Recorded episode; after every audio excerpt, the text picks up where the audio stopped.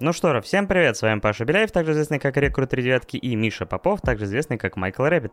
Блин, я сейчас смотрю и понимаю, что у меня закончилось кофе.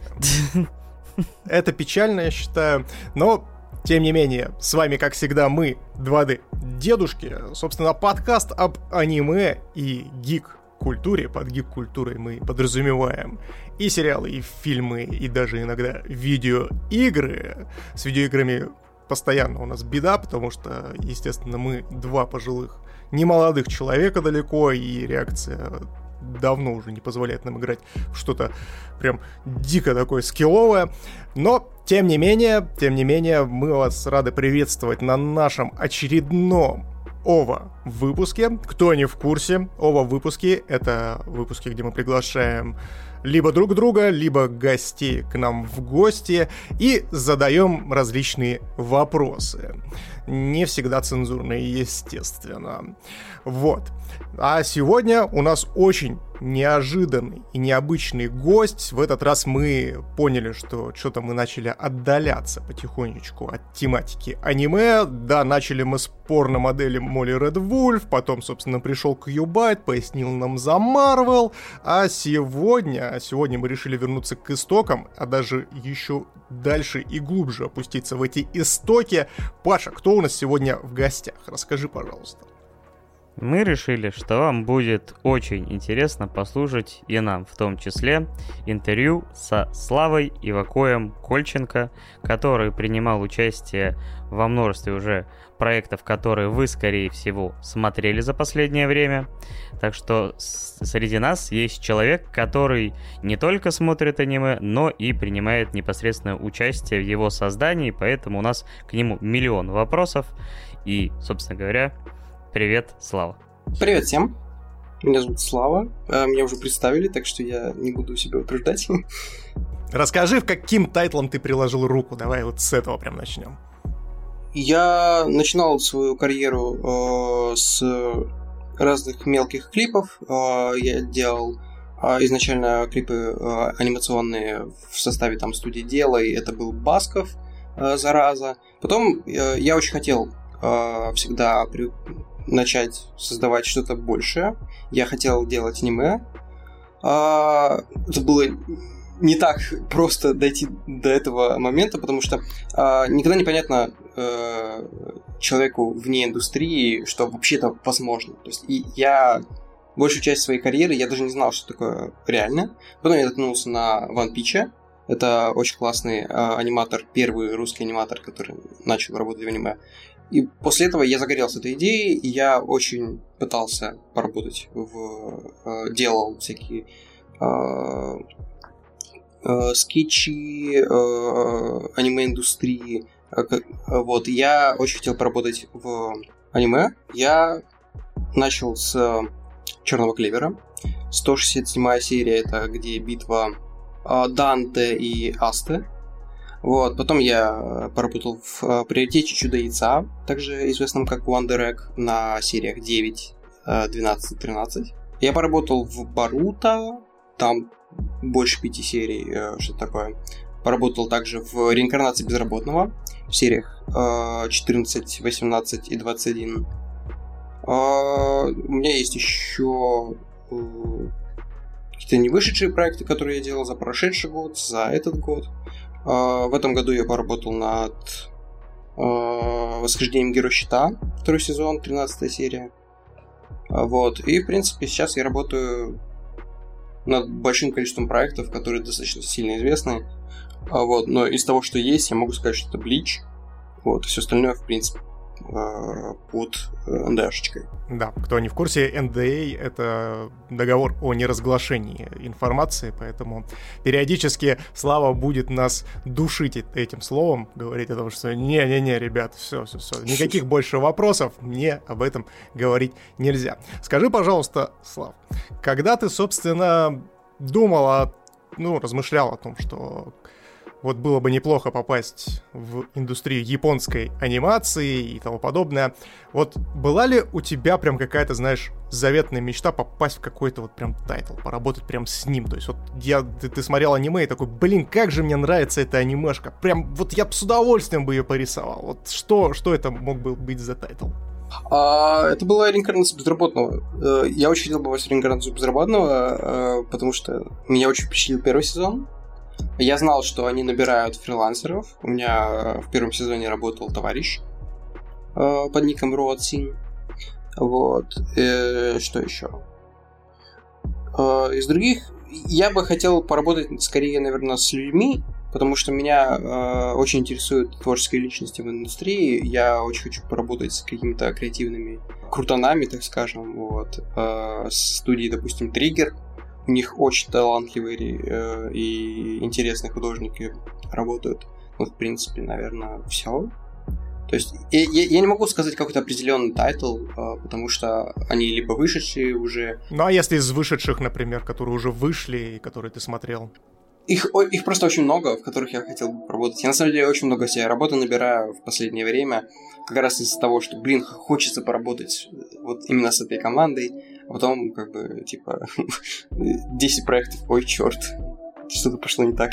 Окей, а скажи, пожалуйста, а почему именно студия Триггер? Она, конечно, славится своей именно стилистикой, то есть каждое аниме, выходящее из-под этой студии, оно действительно узнается, и у них там особые, собственно, особые взаимоотношения с сочетаниями цветов, с пластикой, с передачей динамики и тому подобное. Вот почему вот именно тебе захотелось э, вот, с Триггером посотрудничать? Мне очень нравятся э, работы Йохи Шинари и Хироки Маиши. Э, это они оба э, директоры э, студии Триггер. Э, мне нравится их стилистика с точки зрения эффектов.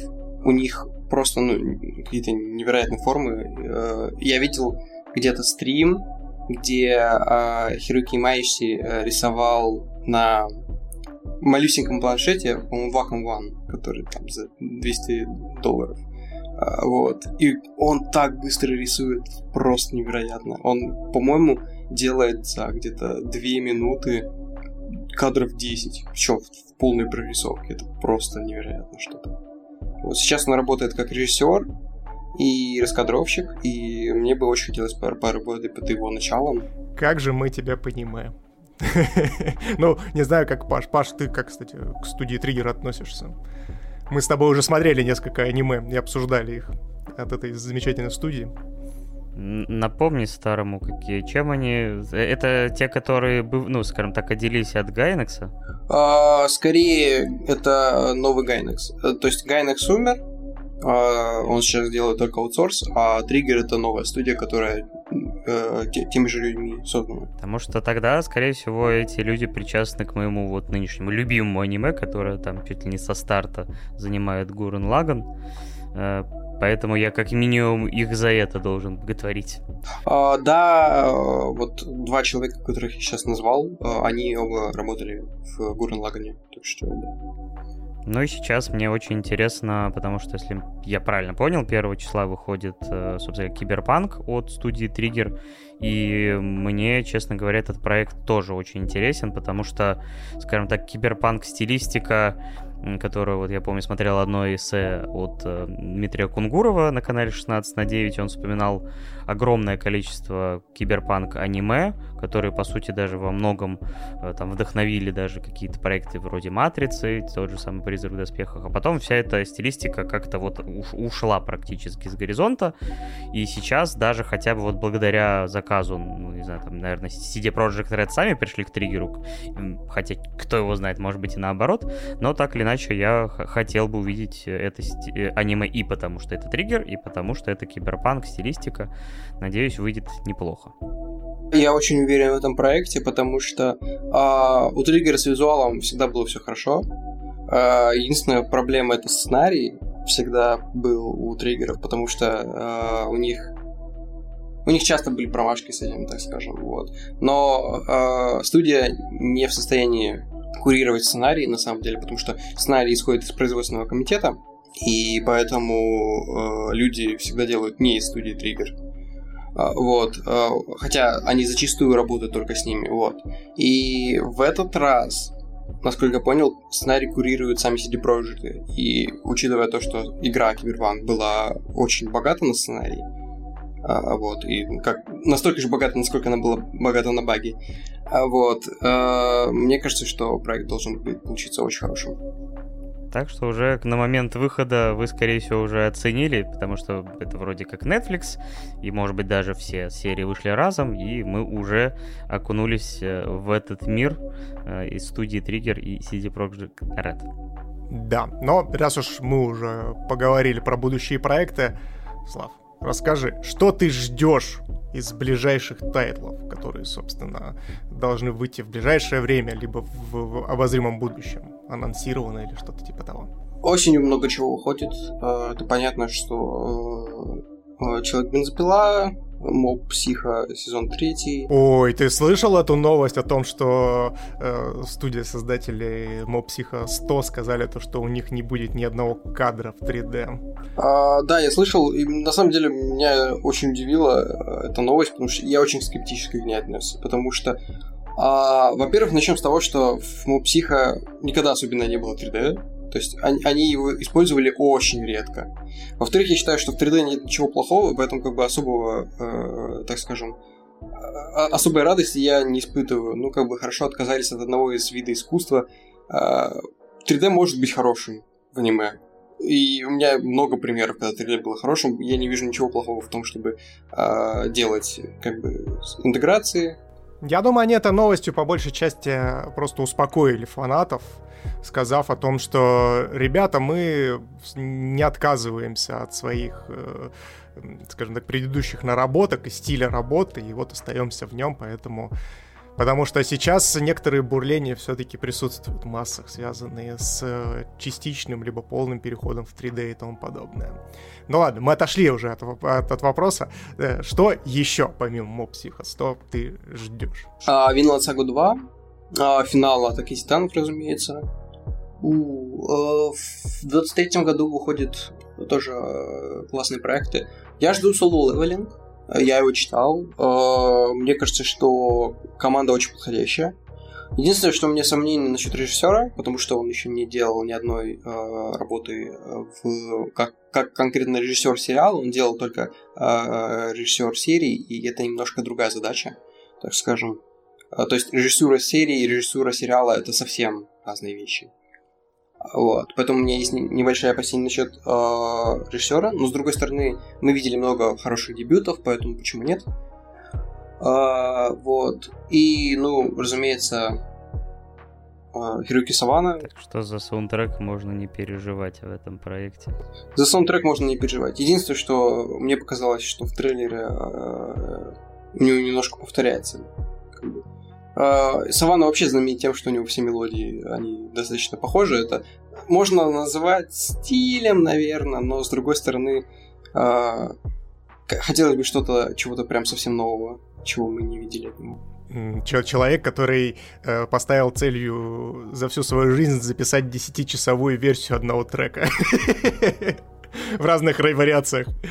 На самом деле, э, Хируки Савана очень богатый опыт с классической музыкой, с джазом. Он, а, насколько я знаю, делает концерты джазовые, и это очень необычно, очень интересно. Я, я понимаю, что его приглашают когда на проект, ему говорят, что мы хотим от тебя конкретный вот мы хотим от тебя саундтрек Атаки Титанов и ничего более.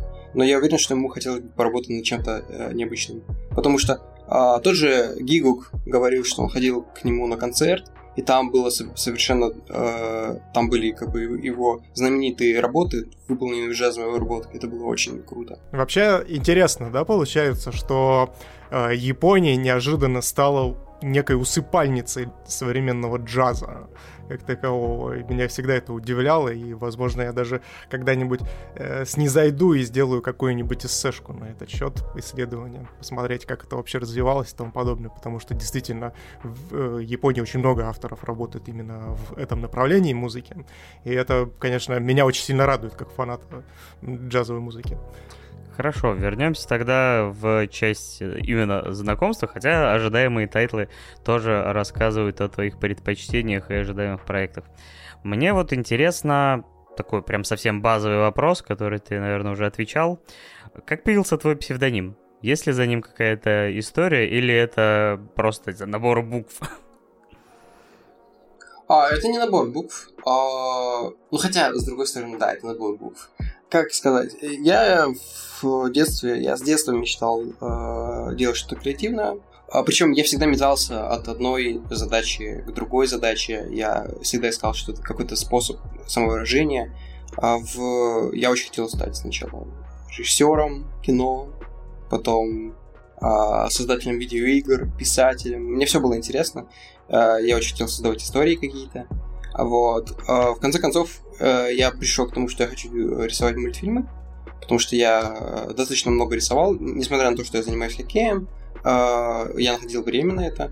Вот. И у меня не было никакой базы, то есть я никогда не ходил ни в ни в колледж, ни в художественную школу какую-либо. Вот. Я ну, просто вот рисовал то, что мне интересно. Без, как, без базы анатомии, без базы там э, перспективы, ничего. Я просто, ну, как бы набивал руку, так скажем. Вот. В конце концов, э, я пришел к тому, что я хочу создавать мультфильмы. Я начал развиваться в этом направлении. И в одном, как бы, в начале своего пути я нашел себе товарища, э, которого звали Коего. Вот, у него был такой псевдоним. Вот. У меня тогда был псевдоним Акрюкс Еваким. Вот. Мы совместили псевдоним, получился Ивакой. Вот. Мы хотели создавать э, вселенную. Но в конце концов э, мой товарищ, он покинул креативное пространство. То есть он э, перестал э, создавать какие-то творческие работы и занялся тем, что у него было много работы э, физической, так скажем. Вот. Он, ну, как бы не смог. Я сохранил псевдоним, и с памятью о нем, с э, каким-то... Он мне, он мне понравился. Мне нравится звучание его и оно классное, почему нет? Mm. Ну, слушай, хорошая история, прям прикольная. Это и дань уважения, собственно, своему товарищу. Круто. Я думал, будет все прозаичнее. Я думаю, ты скажешь о том, что ну мне нравится Евангелион, ну и Кои, собственно, замечательная рыбка. Поэтому это, это меха, меха-рыбка. Все, гигантская, которая, собственно, дерется с ангелами. Все, поехали. Я никогда не смотрел до конца Евангелион. Я, я знаю, что мне нужно его досмотреть, но... Слушай, э, и это счастье, потому, потому что я представляю, как аниматору будет сложно смотреть последнюю серию сезона Евангелиона, где начинается просто слайд-шоу статичных кадров. Где нет анимации. Ну, почему нет? Я, я, я примерно знаю эту историю, на самом деле. Я, я знаю, что послужило причиной. Это да, это выглядит очень концептуально, но в этом есть какая-то, знаешь, такая больная нотка. Японской аниме-индустрии. Ну, возможно. Да. Шутки шутками, но интересно, видите, как... Э, я думаю, то, что вот эта история с, э, со слайд-шоу и вообще связанная с... Любую историю с Евангелионом знают даже те, кто, в принципе, даже не интересуется аниме, э, потому что меня даже есть знакомые, которые за всю свою жизнь не посмотрели ни одного анимешного тайтла, но при этом, когда мы с ними ходили на премьеру Тихоокеанского рубежа, они такие, ой, это что, Евангелион, что ли? Я такой, ты, блядь, откуда вообще знаешь это название родной? Ты чё там, ты, это, ты там где-то на какой-то канал другой переключился случайно или что происходит вообще? Ну, как ни странно, я на тот момент почти не следил за аниме, но все равно, когда выходил Тихоокеанский рубеж, его только так и называли, типа, экранизации Евангелиона. А потом я такой, о, надо посмотреть. Включаю, а там вообще не Тихоокеанский рубеж. Ни разу. Ну, да. А там, э, скажем, тех, скажем так, это тихоокеанский рубеж краев твоих, твоей психики, вот так вот я бы сказал. Да, безграничный океан. Хорошо. Не, на самом деле, кстати, вот то, что ты сказал про составной псевдоним, это, да, меня сразу отослало к, как минимум, к Бакуману, где наши товарищи тоже Ашироги Муто. Да, да, да. То есть на тот момент вы уже были знакомы с этим произведением? То есть... А, да, а, я Бакуман достаточно давно посмотрел. А, Причем я его пересматривал несколько раз уже. Бакуман это э, одно из моих любимых тоже произведений. Слушай, а ты помнишь самое первое аниме, которое ты посмотрел? Что это был за тайтл? Э, да, SAO. А, Sword Art Online. Ага, окей. Да. Я до сих пор, э, как бы, как сказать, я, я не то что фанат. И сидит в футболочке Сау такой сейчас, записывает подкаст. Ваши злейшие враги это ваши фанаты, можно так сказать. У меня неоднозначное отношение к нему. Я его, с одной стороны, люблю. Я прочитал всю алисизацию в книжках. Вот. Причем я люблю читать РНБ изначально. А, вот. И... Но, с другой стороны, со временем я, конечно, понял э, какие-то проблемы, а, мне э, нравится лисизация, мне не очень нравится то, что все, все, что было до этого. Вот.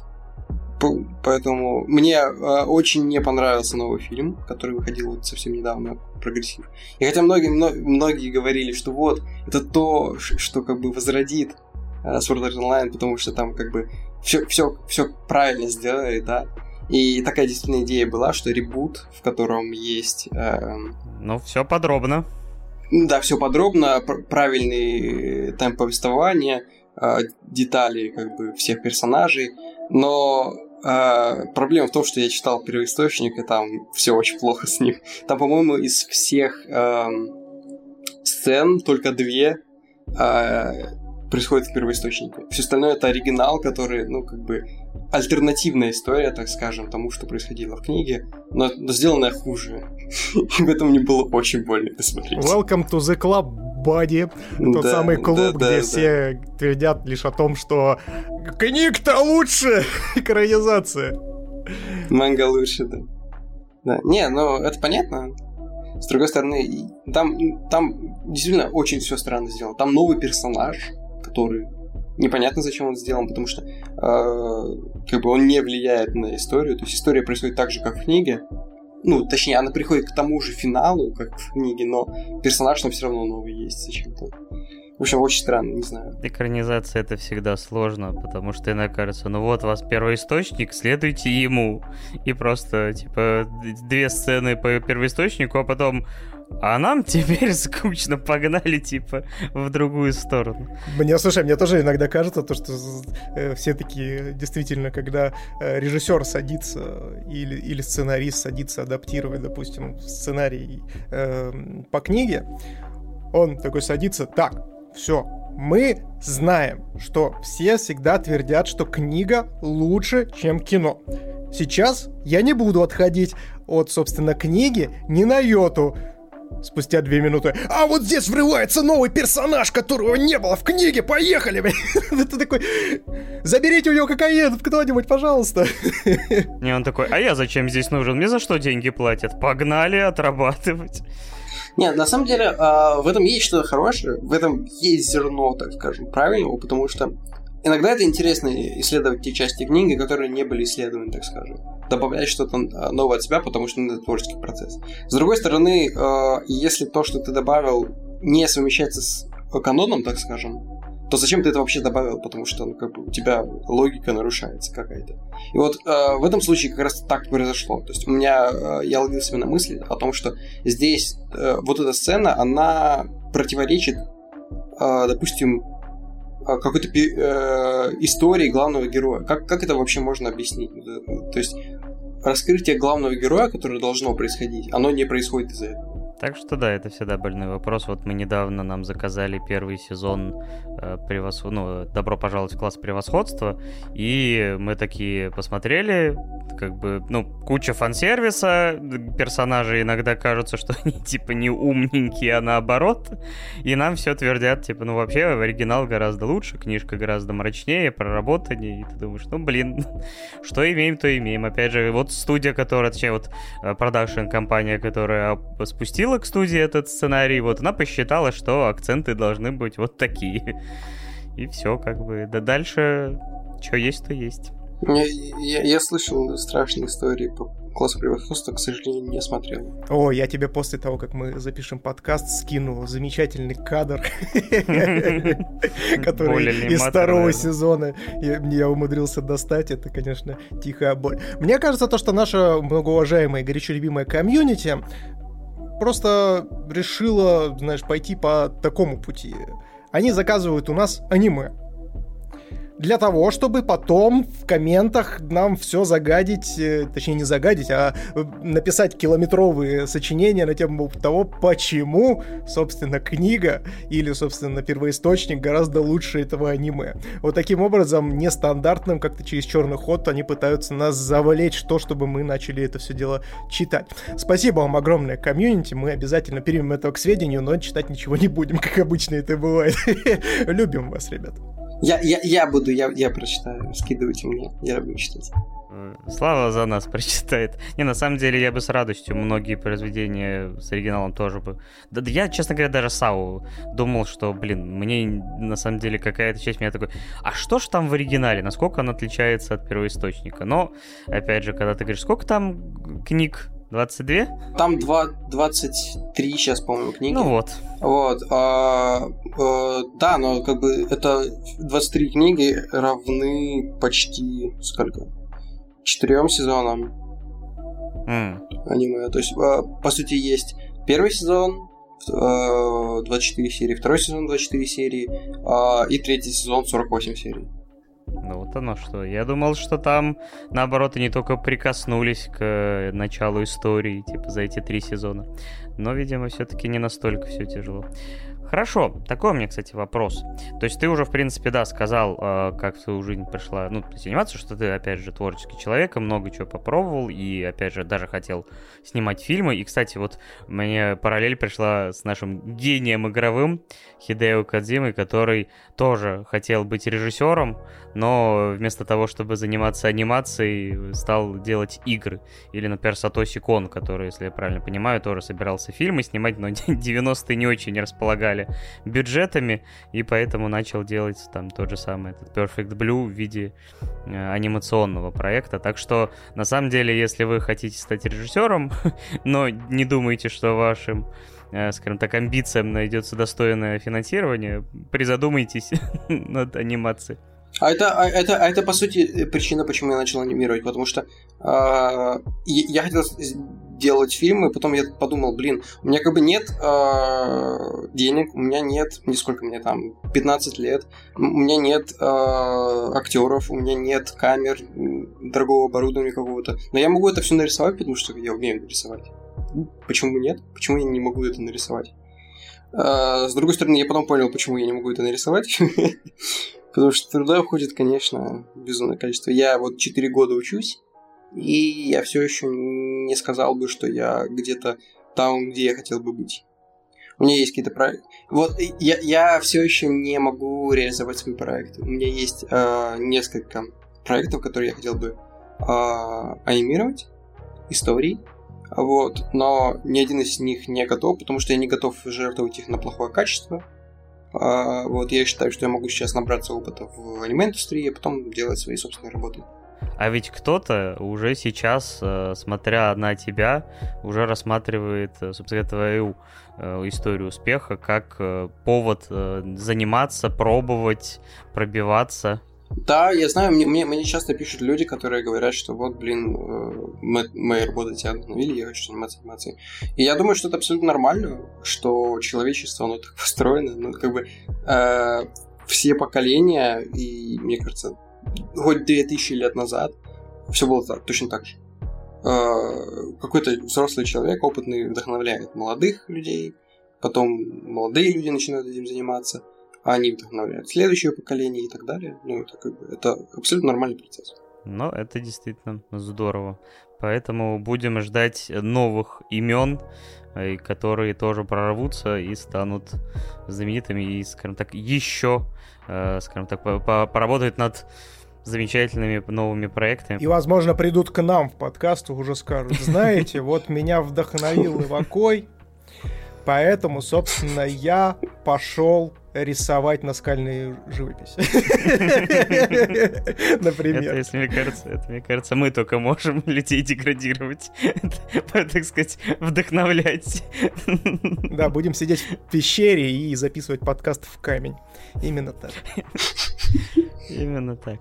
Да, а такой у меня, значит, следующий вопрос. Э, довольно банальненький, но без него никуда.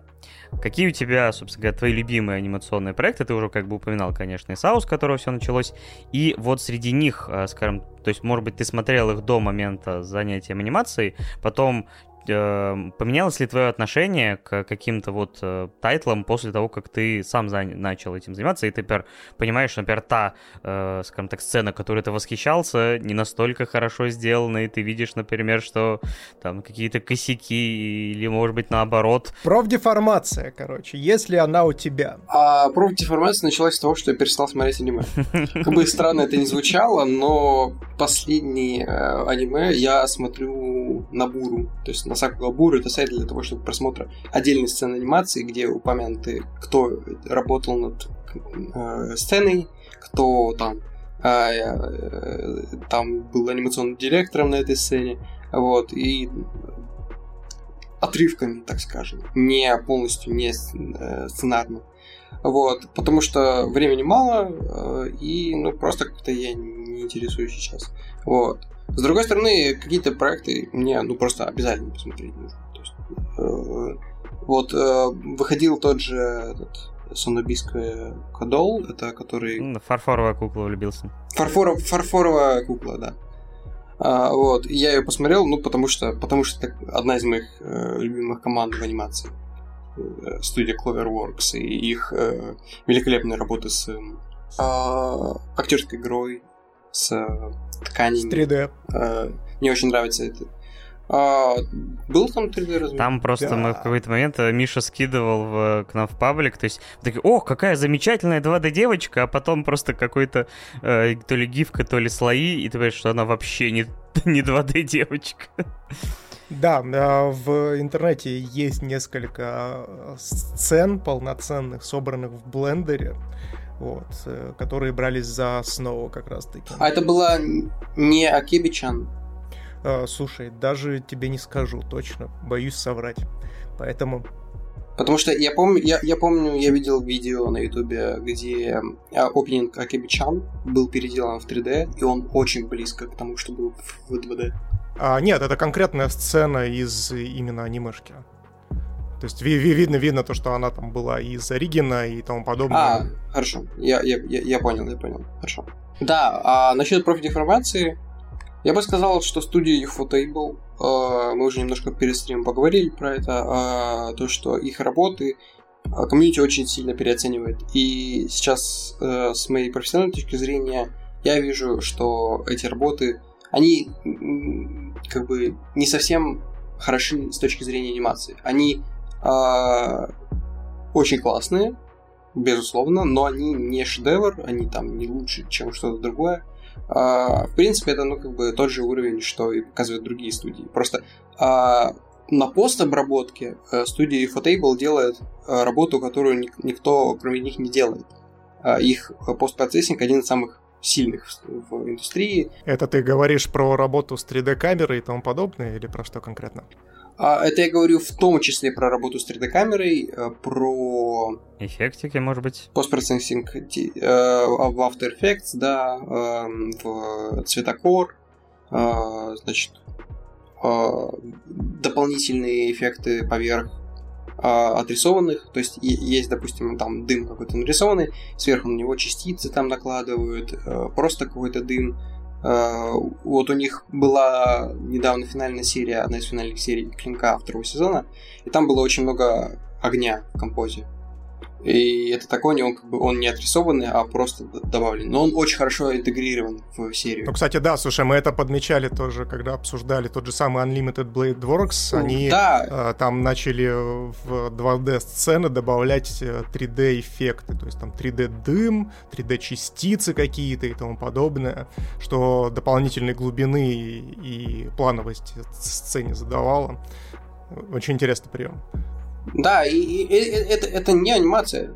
Это, это же не анимация. Аниматор не делает этой работы, поэтому я не рассматриваю это как э, что-то крутое с точки зрения анимации. Для меня анимация это именно то, что отрисовано на ключевых кадрах. А все остальное это композитинг, который у них на очень сильном уровне. Поэтому, когда мне говорят, что типа студии Fatable никто не сравнится в анимации, я говорю, нет, сравнится. Так что мы, э, так сказать, развеиваем мифы, которые у нас есть в комьюнити. А, нет, безусловно, э, я очень люблю их работы, и как бы не в том плане, что они не могут, они могут, и очень хорошо могут, но э, как бы просто нужно обращать внимание и на другие работы тоже, потому что часто за вот этим вот Э, поездом хайпа скрываются настоящие шедевры, которые, на которые никто не обращает внимания. Да, это всегда жалко. А, кстати, э, назовешь, может быть, какие-то примеры, вот где действительно ну, шикарно все сделано, то есть ты прям как профессионал можешь сказать, что, блин, это прям блестящая работа, а все это прошло мимо массового зрителя, и только вот, условно, там, может быть, в каких-то узких комьюнити стало каким-то востребованным. А, Акеби-чан я уже упоминал совсем недавно это аниме. Я не знаю, для кого они его сделали, потому что я уверен, что широкая аудитория не будет его смотреть, потому что оно очень странное по сюжету. А, вот. Но они зачем-то на него выделили какую-то безумную, э, безумную команду, которая сделала ну, просто искусство. А по факту там как бы девочки, которые нюхают ногти. По-моему, у Гигука был обзор на э, сезон, и у него там упоминалось оно. Вот, и ну, я просто, я смотрел и я не понимал, э, зачем. Видимо, за тем же, зачем будут делать сейчас аниме. Просто они, видимо, нашли какого-то фетишиста себе, который их проспонсировал. Вот я тоже представил какого-то японского миллионера такой, давайте. Такие, ну это будет очень дорого. Да. Мы можем сейчас поговорить о бюджете, если вы хотите поговорить о нем, потому что у меня на это тоже есть что сказать, и что многие считают, что бюджет это самое важное, я могу это тоже развить. Я думаю, что мы это упомянем в основной части, э, как бы в рабочем процессе, да. Хорошо, хорошо, тогда отложим это. Но, но обязательно поговорим, потому что, само собой, это тоже довольно важная вещь, и ты действительно нам можешь рассказать очень и очень много. А скажи, пожалуйста, по поводу, ну, продолжая историю, связанную связанную с анимацией и тому подобное. А смотришь ли ты какие-то референсы, ну и вообще следишь ли за западной анимацией, например? Ну, то есть, как, например, тот же самый расхайпленный и там вознесенный куда-то к потолку, к, сквозь тернии к звездам э, Человек-паук через вселенные, который выходил. Я думал, ты Аркейн сейчас назовешь, но тоже, Или, кстати, или Аркейн тот же самый, то есть... А, я смотрю западную анимацию, примерно столько же ее смотрю. Я смотрю восточную для Японии анимацию, то есть э, китайскую, корейскую.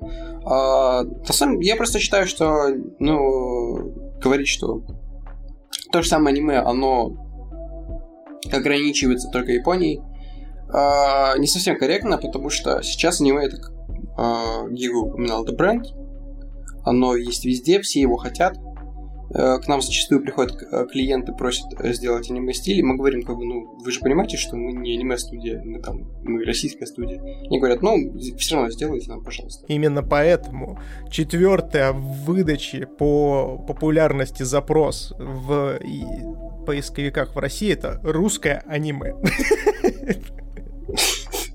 Русское аниме? А, а, а есть такое вообще? Ну, там что-то сейчас какой-то рисует Святослав, или как он там называется, который кибер... Киберслав. Да, Киберслав. Киберслав. Да. Киберслав. Но это прям не совсем аниме, то есть, э, понятное дело. А, ну, как бы давайте о нем не будем говорить, а то есть кое-что, что я не могу о нем говорить. Мы намек поняли, мы намек поняли, так что не может он тут говорить. Все понятно, ладно. Инсайдики пошли, спасибо. Да, это очень многозначительный был намек. Но я вспоминаю еще про первый отряд. Э, это 2007 год какой-то. И есть еще один тайтл, я его сейчас не вспомню, честно, название. Э, там тоже работали русские и японцы вместе. Девочки и танки, которые... Где они Катюшу пели. Нет, не девочки и танки, другой проект. Э, что-то похоже на Ergo Proxy. Ого. В, в том же стиле. Я, я сейчас не, не вспомню. Ну, е- если потом постфактум вспомнишь, скинь, потому что мне сразу такой, что, простите, стилистике Ergo Proxy? Там, по-моему, все страшнее гораздо со стилистикой, она очень странная, это 3D, а плюс там всего две серии, что-то что очень непонятное вышло. Вот, причем как раз тоже такое, э, никто о нем не знает, его 10 тысяч посмотрели человек, и все. Вот. Мне как-то его скинули, и я не поверил, что это сделали русские японцы. Но возвращаясь к вопросу, собственно, про какое-то западное, именно западное направление анимации, расскажи, что тебя зацепило, возможно, из последнего. Ой, много чего зацепило. Я смотрю Castlevania. Я тебе сейчас вот прям мысленно из Новосибирска шлю пятюню за Castlevania, потому что один из любимейших моих сериалов за последнее время, именно анимационных. Да. А, я смотрел, буквально сегодня смотрел а, короткометражку новую, а, четвертую часть про создание Аркейна. И они очень вдохновляют, потому что это безумная история на самом деле. Вот. А, я смотрю работы а, студии Grackle. А, это не совсем сериалы, но у них есть определенный стиль, и там работают те же люди, которые когда-то рисовали аниме. Сейчас они рисуют что-то свое, вроде клипов в основном. Вот, они рисовали заставку к этому Vox машине. Они же рисовали несколько игровых трейлеров, типа Hates, э, потом Hyper Light Breaker, если я сейчас правильно помню. Вот. У них очень интересные работы. Э, Человек-паук через вселенную я тоже смотрел. Э, в принципе, мне он тоже понравился. Мне вообще нравится э, анимация. Мне не нравится конкретно какой-то один стиль японский. Uh, и мне хотелось бы видеть чаще. Потому что на самом деле, если посмотреть на японское аниме, оно абсолютно разное. То есть я всегда это упоминаю, что uh, нет какой-то определенной стилистики, нет стиля аниме. Есть ну, вы просто посмотрите на Винланд Сагу и потом посмотрите на работу этой же студии э, Рейтинг Короля. Они же вообще абсолютно разные. Там, ну, что-то, что-то вообще не совмещающееся, не сочетающееся происходит, но при этом это делают те же самые художники. И меня это очень привлекает, потому что э, чем больше стиля, тем чем больше разный, разного стиля, так скажем, тем интереснее это смотреть, потому что это что-то новое, необычное. Меня очень радует, что японские художники экспериментируют и делают что-то необычное. Слушай, а ты можешь еще вот на такой вопрос ответить? А, раз уж мы начали говорить про эксперименты и тому подобное, а, потому что вообще изначально, то есть наш же подкаст, он и позиционировал себя, что мы как два пожилых кинолога, которые, собственно, ну, что у меня, что у Паши гигантский багаж просто отсмотренных фильмов, э, начиная от артхауса, заканчивая какими-то блокбастерами и попкорновым кино. И мы пришли в аниме как раз-таки из-за скуки, из-за того, что очень мало экспериментов именно в кино, и мы подумали о том, что мы сможем что-то найти необычное, нестандартное в рамках аниме. И такой вопрос тогда к тебе. А, действительно ли, вот по нашим ощущениям, по крайней мере по моим, кажется то, что в аниме-индустрии гораздо более гибкая история, связанная с креативом, с внедрением каких-то новых неожиданных вещей, не только в плане сюжетов, но и в плане анимации и тому подобное. И вот э, расскажи, как действительно ли это так, или это все-таки нам так кажется? Тут двоякая история, на самом деле. Потому что, во-первых, можно начать с того, что японцы очень любят доить. И причем э, тот же Сикай они доят просто бесконечное количество раз. И там вообще никакого креатива нет. Я переродился в э, стиральную машину. Что? Вот. Это как бы... Это, это всем известная история, то, что они очень много э, делают похожих каких-то сериалов. Вот. Но с другой стороны, а, есть отдельные личности, которые занимаются именно тем, что они всю жизнь креативят. И это очень круто. То есть тот же эм, Юаса, в общем. Я не помню имя, сейчас не вспомню. По-моему, Масака Юаса, да. Да, Масака Юаса. Э, делает очень необычные работы. Он вот работал с э, японско-французской с, э, конгломерацией такой.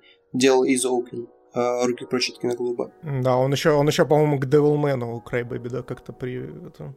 И он еще делает пинг-понг. В общем, он прям, он очень креативит. И мне кажется, что тут больше зависит не от э, направления, а именно вот от творческой натуры человека. Конкретного причем человека. Э, можно очень сильно э, проследить стилистики разных людей. Тот же Тецуя Араки делает очень мрачные работы. У него три первых сезона Атаки Титанов у него э, этот, крепость Каванери, Iron Fortress, Железная крепость Кабанери, по-моему, он называется. Он же делал Тетрадь смерти. В общем, у него прям мрачняк такой идет. Блин, ты сейчас, кстати, сказал про Юасу, а я только сейчас вспомнил то, что мы же недавно смотрели его Кайбу. О, щит! Да, это был очень интересный опыт. Его анимацию очень, э, она выделяется на фоне всего остального просто изи. То есть ее мало с чем можно сравнить. О, да. И поэтому, поэтому креатив есть. А, и с этой точки зрения, мне кажется, что это точно так же, как и в абсолютно другой какой-то медиа области. То есть те же книги э, есть попкорн, есть какой-то э, бестселлер, есть эти... Э, что могу назвать? Там голодные игры какие-нибудь, которые читают все подростки. А есть что-то необычное, что андеграунд, что очень креативное, что очень э, интересное что-то. Вот. И, э, ну, также и здесь. Э, здесь та же история, что... Но есть масс-март, а есть артхаус, грубо говоря. Да, да, да. Ну что, время перейти, собственно, к следующей, основной части э, нашего подкастика. Вообще, Паша здесь немножечко слукавил в самом начале. И когда я попросил его рассказать, собственно, про нашего гостя, я думал то, что он немножечко и затронет причину, по, по которой мы пригласили вообще, в принципе, Ивакои. Э, не просто так, потому что мы вот подкаст об аниме, и нам банально было бы интересно э, послушать и э, другим, собственно, рассказать про анимацию и тем более в японц... японскую, так сказать. Вот. А, ну, это тоже интересно, но есть еще одна причина. Это непосредственно молодой талант. Молодой талант, потому что Слава у нас достаточно молод, и я уже не раз и не два говорил в подкасте о том, что Э, я не сторонник того мнения, несмотря на то, что я дед, я любитель побубнить, конечно, но я не сторонник того мнения о том, что у нас какое-то просранное, либо же какое-то поколение, которое не имеет будущего. Потому что на самом-то деле э, я ну, в своей ежедневной деятельности сталкиваюсь с молодыми талантами и там, допустим, э, приходя к жене на работу, которая работает в доп. образовании, вижу там молодых программистов, которые действительно там делают невероятные вещи, о которых э, я, я в 12 лет бы, наверное, не додумался никогда. В 12 лет я ходил, пиздил палкой крапиву. Вот чем я занимался. И наша задача, собственно, показать, показать вам молодых талантов, показать вам славу, сказать о том, что смотрите, какой талантливый молодой человек, вдохновляйтесь, и рассказать некоторую историю, собственно, не то, что даже его успеха, а именно его пути э, в рамках того, что, чтобы, возможно, это стало некоторым пинком под зад каждому из вас, многоуважаемые слушатели, э, сделать э, что-то действительно необычное, нестандартное и, скажем так, следовать велению сердца, как это, собственно, часто и упоминается в аниме. Вот. Но основная часть у нас, собственно, начнется прямо сейчас, и начнется она с такого неожиданного вопроса, на который Слава уже отчасти ответил, но хотелось бы чуть-чуть подробнее об этом рассказать. О начале, в принципе, пути твоем как аниматора. Вот, скажи, пожалуйста, с какими сложностями ты встретился, а еще мне бы было бы интересно узнать о том, что ты по итогу я так понял, что самоучка, и насколько тяжело тебе далось обучение? Угу. А, ну, как я уже сказал, что я рисовал почти всю жизнь. С другой стороны, это очень сложно назвать каким-то профессиональным э, рисованием. Это скорее так э, каля-маля в тетрадке на переменках. Э, и, э, разумеется, я не думал в детстве о том, что я буду профессиональным художником. Я не старался э, найти каких-то материалов для обучения. Я просто делал то, что мне нравится. Ну а ты можешь сказать то, что это было прям твое хобби? Да, я могу сказать, что это было мое хобби, потому что э, у меня я считал тогда, что у меня неплохо получалось. Потому что, ну, я сравнивал себя, допустим, со сверстниками, которые рисуют, и они не умели так рисовать. Поэтому я могу сказать, что это был мой хобби. Вот. А, но сейчас, смотря на свои работы, это не что-то, что можно вообще принимать а, как я рисовал, допустим, 10 лет. Нет, на самом деле я рисую 4 года. То есть э, конкретно рисую и учусь рисовать я 4 года. Собственно, занимаюсь анимацией я примерно столько же. Начал я в 2018 году. Я увлекся сначала э, риггингом. Немножко расшифруй для наших слушателей, кто не совсем в теме, что такое риггинг вообще. Риггинг — это не покадровая анимация, это не то, что где ты рисуешь, а скорее ты берешь уже рисунок какой-то и оживляешь его, там передвигаешь по таймлайну, по временной шкале, и он двигается. Вот, в этом нет никакой сложной работы, ты просто нажимаешь две кнопки, и оно происходит. Вот, это это достаточно просто, но тогда мне было сложно, потому что я был мелким еще. Вот. Эм, это от компании Mocha программа Studio. Вот. Я делал достаточно простые работы. Э, вот. И тогда, в 2018 году, в августе, где-то как раз, э, то есть ровно 4 года назад, получается, э, Федор Комикс организовал коллаб. Он делал уже несколько коллабов на тот момент, я вдохновлялся частью из них. В этот раз он организовал коллаб для всего комьюнити, который называл черно-белый коллаб по Оксимирону. Вот, я очень хотел на него попасть. А там срок э, приема заявок был где-то, по-моему, недели две. Одну неделю я просидел в э, депрессии, потому что у меня ничего не получается, я не могу делать покадровые анимации, я занимаюсь этим риггингом, а туда нельзя риггинг, там все покадровое. И вторую неделю я подумал, блин, сделаю работу, я умею рисовать.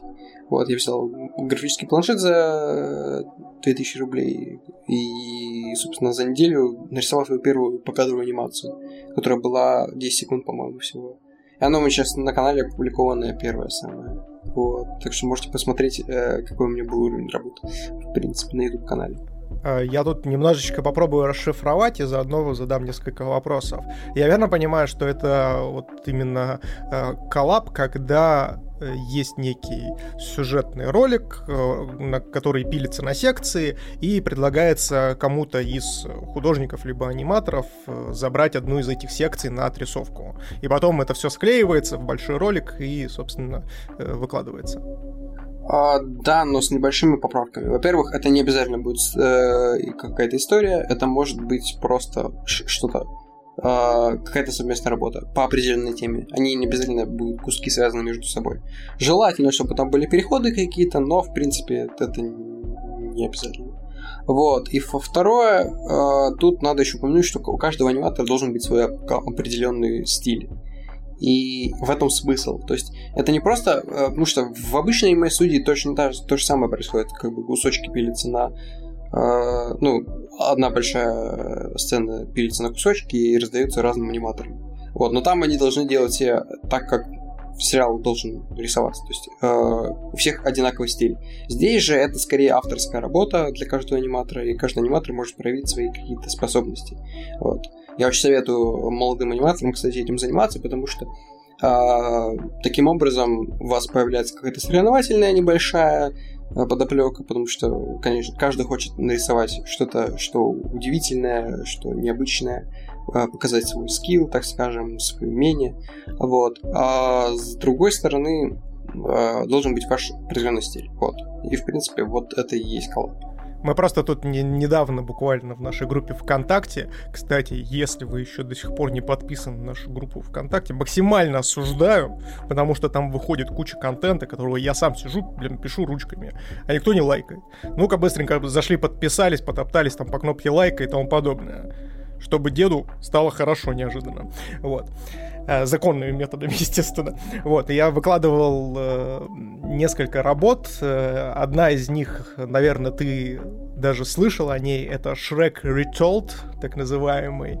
Э, это тоже коллаб, когда более 200 различных э, не только художников, но и э, режиссеров и даже несколько рэперов э, запис записались в этот проект, где они взяли Шрека, распилили его на 200 кусочков и раздали 200 вот как раз-таки разным людям для того, чтобы они покадрово либо перерисовали, либо же э, как-то в другой стилистике э, реанимировали, либо же даже просто сняли с живыми актерами сцены Шрека и объединили это в большой фильм.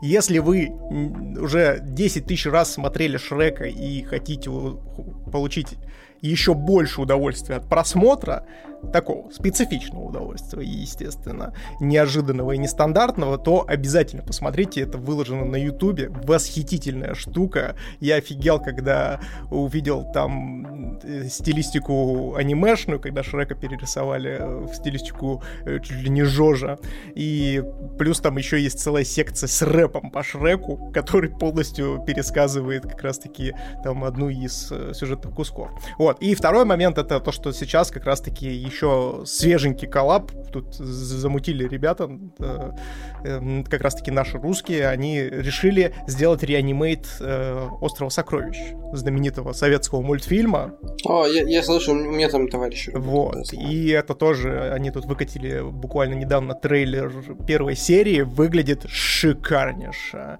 Поэтому, если вдруг вы э, слушаете и еще идет набор, то обязательно прочекайте. Если вы начинающий аниматор, иллюстратор, либо либо еще кто-то, то вы можете поучаствовать в, подобном, в подобной движухе. Так, ну, тогда я возвращаюсь э, к рассказу своей истории. Да, давай, давай. А, вот. А, я, я выложил свою первую работу на YouTube. А, я отослал Федору Комиксу из студии его Феникс. А, значит, вот этот кусочек меня не взяли, потому что это была работа, буквально первая работа, которую я сделал. А, вот. И после этого у меня на какое-то время наступило затишье. То есть я немножко расстроился, то, что меня не взяли. Вот. А полгода где-то я провел в таком состоянии, блин, это ничего не получится. Вот. И в начале 2012 года у меня э, произошел джинкс головного мозга, мозга, где я сказал «We will show them, we will show them all». Э, и начал как бы... Я, я, я очень захотел доказать всем себе и, и другим людям э, то, что я могу делать анимацию. То, что я могу делать крутую анимацию и, и вообще... Чтобы написать этому Федору комиксу потом, ты посмотри, какой, какой талант ты отпустил! У меня, у меня, есть, у меня есть э, гораздо более интересная история, связанная с Федором комиксами, я ее потом упомяну. А, так вот, а, в этот же момент, где-то в начале 2012 года, я наткнулся на One про который я уже говорил. А, понял, что вообще-то рисовать аниме это возможно. Вот, и начал работать в этом стилистике. В этой стилистике а, свои работы у меня, мне, работы у меня начали прогрессировать, то есть я начал делать успехи какие-то, и в мае этого же года э, я попал как такой новичок-аниматор на клип Баскова э, со студией «Делать», «Делай». Э, вот, мы делали... Э, у меня там всего две сценки, по-моему, две-три сценки. Вот. Э, но, в принципе, это была уже первая моя настоящая работа. То есть для студии вот. И, разумеется, у меня там было много ошибок, и они мне несколько сцен сказали, нет, ты не сможешь это сделать. Вот. Но, в принципе, это был очень хороший опыт с настоящей зарплатой. То есть мне было, по-моему, 16 лет. А как ты на них вышел, скажи, пожалуйста? Они сами мне написали в группу, сказали. Вообще, в основном, анимацион... Э, работу в анимационных студиях очень часто пишут сами. То есть они ищут э, фрилансеров на проект, на котором срочно понадобится фрилансер. Обычно этот проект не очень э, хорошие отношения имеет с дедлайнами, вот. Но, с другой стороны, это хорошая возможность попробовать себя. Но при этом у тебя была раскачана какая-то медийка, то есть ты выкладывал работы там в социальных сетях и тому подобное. Да, да, да, разумеется, разумеется. Не стоит э, ждать контактов в группе, где 10 человек. Так, здесь я сделаю небольшой акцентик. Качайте медийку, ребята. Под медийкой я подразумеваю, если вы занимаетесь творчеством, обязательно выкладывайте в социальные сети. Каждый божий день. Ну ладно, не каждый божий день, хотя бы раз в неделю старайтесь что-то выкладывать. И... Э, Тут э, это еще такая вещь. Э, чтобы качать социальные сети, нужно качать себя. Потому что если нет прогресса, то смысла особого в соцсетях развиваться я не вижу. А, обязательно нужно показывать, что ты растешь над собой. Поэтому я зачастую брал перерывы в раз, там, месяца два, Но после этого как бы, я делал какой-то прогресс. Я возвращался с новой работы, и эта работа э, имела какой-то успех э, с точки зрения соцсетей, потому что она сделана лучше, чем предыдущая. Вот. Да, ну и опять же, те же самые социальные сети позволят тебе этот прогресс самостоятельно увидеть, потому что ты просто проскроллил ленту вниз, посмотрел свои предыдущие работы и такой, вот это да, вот это я все-таки, да, все, все-таки скаканул куда-то в прогрессе, либо, либо наоборот смотришь такой, блин, что-то я походу деградировал, ребят. Как это видно по нашим социальным сетям нашего многоуважаемого подкаста.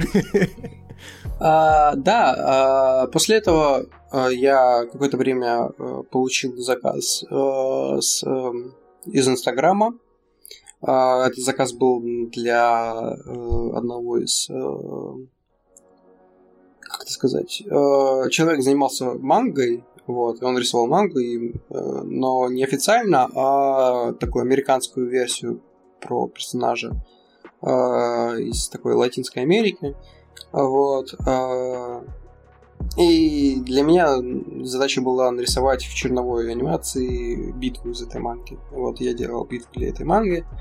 А, вот. А, после этого мне а, пришло в голову, что было бы хорошей идеей сделать фанатскую работу по Риконе. У нее есть Риконец блокер, аниматор, вот, э, с большой аудиторией. У нее был один из роликов, который назывался а, Яндекс против Деливери, который про войну этих доставщиков, компании доставщиков. Вот. И там все в таком японском стиле, типа Наруто сделано.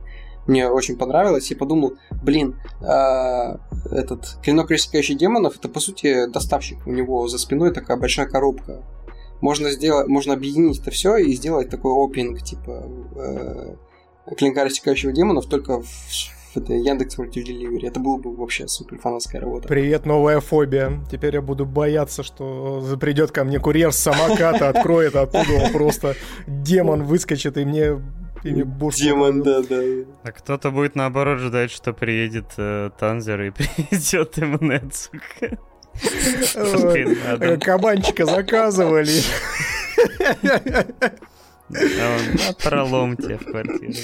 А, вот, и через какое-то время э, я делал работы фанатские, ну, я их выкладывал в соцсеть, э, они были достаточно плохими на тот момент. Вот, и я забросил эту работу, потому что она мне э, не особо нравилась. Вот, потому что, э, ну, типа, э, я понял, что никогда не сделаю эту работу до конца, потому что она очень сложная, очень большая. Для меня это еще пока невыполнимая задача. Вот. Э, и занялся самореализацией. Вот. Э, я качал скилл примерно где-то еще полгода, и в начале 2020 года мне написала сама Рикани. Она мне написала, блин, слушай, я наткнулась на твои вот эти фанатские работы, очень классно, давай сделаем на канал этот опенинг. Я сказал, блин, ну, это, это очень круто. Э, только давай мы тогда соберем команду, раз ты мне деньги даешь за этот проект, мы можем собрать команду, чтобы сделать это быстрее. А, вот, э, потому что я хотел бы заплатить э, ребятам, которые со мной могут поработать. У меня, в принципе, на тот момент были знакомые, которые тоже новички-аниматоры, зарубежные в основном. Вот, и мы начали делать эту, этот проект. Вот, он такой абсолютно фрилансерский, потому что как бы там много новичков-аниматоров, э, которые э, работают вот первый раз свой за деньги, вот. Ну, как я на Баскове, допустим. Вот. И этот проект затянулся. Он очень намного затянулся. По-моему, мы его делали где-то месяцев 7-8. Вот. Причем всего полторы минуты. Вот, но он вышел очень крутым, и я пытался его доработать до своего идеального состояния, превзойти себя. Вот. Мне кажется, что нам это удалось на тот момент, потому что это была одна из моих лучших работ. А, более того, я поработал действительно очень крутым фановщиком, а, из Новосибирска, кстати. А, этот Soul сейчас один из лучших российских аниматоров эффектов и фонов он работает с Riot Games, и э, куда он пришел, да. Вот. Э, так что, да, э, эта работа очень сильно повлияла на меня. Я получил базу знакомств, так скажем. с которым я общаюсь по сей день, мы работаем над аниме по сей день вместе. Вот. Оттуда я уже начал развиваться, потому что я нашел много ресурсов по аниме-индустрии. В том числе, потому что я начал разговаривать с зарубежными аниматорами, меня, мне дали наводки на сервера, на которых это все изучается как там работать можно. Все это на английском есть, и сложность заключается в том, что как бы английский не всем доступен. То есть э, в России, допустим, мне кажется, что очень сложно найти материал для обучения. Поэтому у нас мало сейчас э, аниматоров русских. Э, особенно в, в аниме-индустрии. Я нашел золотую жилку для себя. Я начал изучать это все. И прошло еще полгода где-то. И вот в 2021 году, в самом начале, в январе, мне написали... Мы сделали работу э, фанатскую для Черного Клевера вместе с э, моими товарищами, которые тоже попали в ту же самую серию, которые меня э, пригласили. Мне написал э, продакшн-ассистент, э, менеджер своеобразной студии Pierrot, э, с приглашением в 167-ю серию Черного Клевера. Я даже пони- я понятия не имел, что это будет большая серия, а потому что я еще никогда до этого не работал в аниме. И как бы я просто сделал фанатскую работу в, с пайплайном японским. Меня пригласили. Мне сказали, не хочешь ли ты поучаствовать в оригинальной истории? Как бы в оригинальном сериале. Я, я, разумеется, сказал да, что я очень хочу. Нам дали месяц примерно на выполнение работ.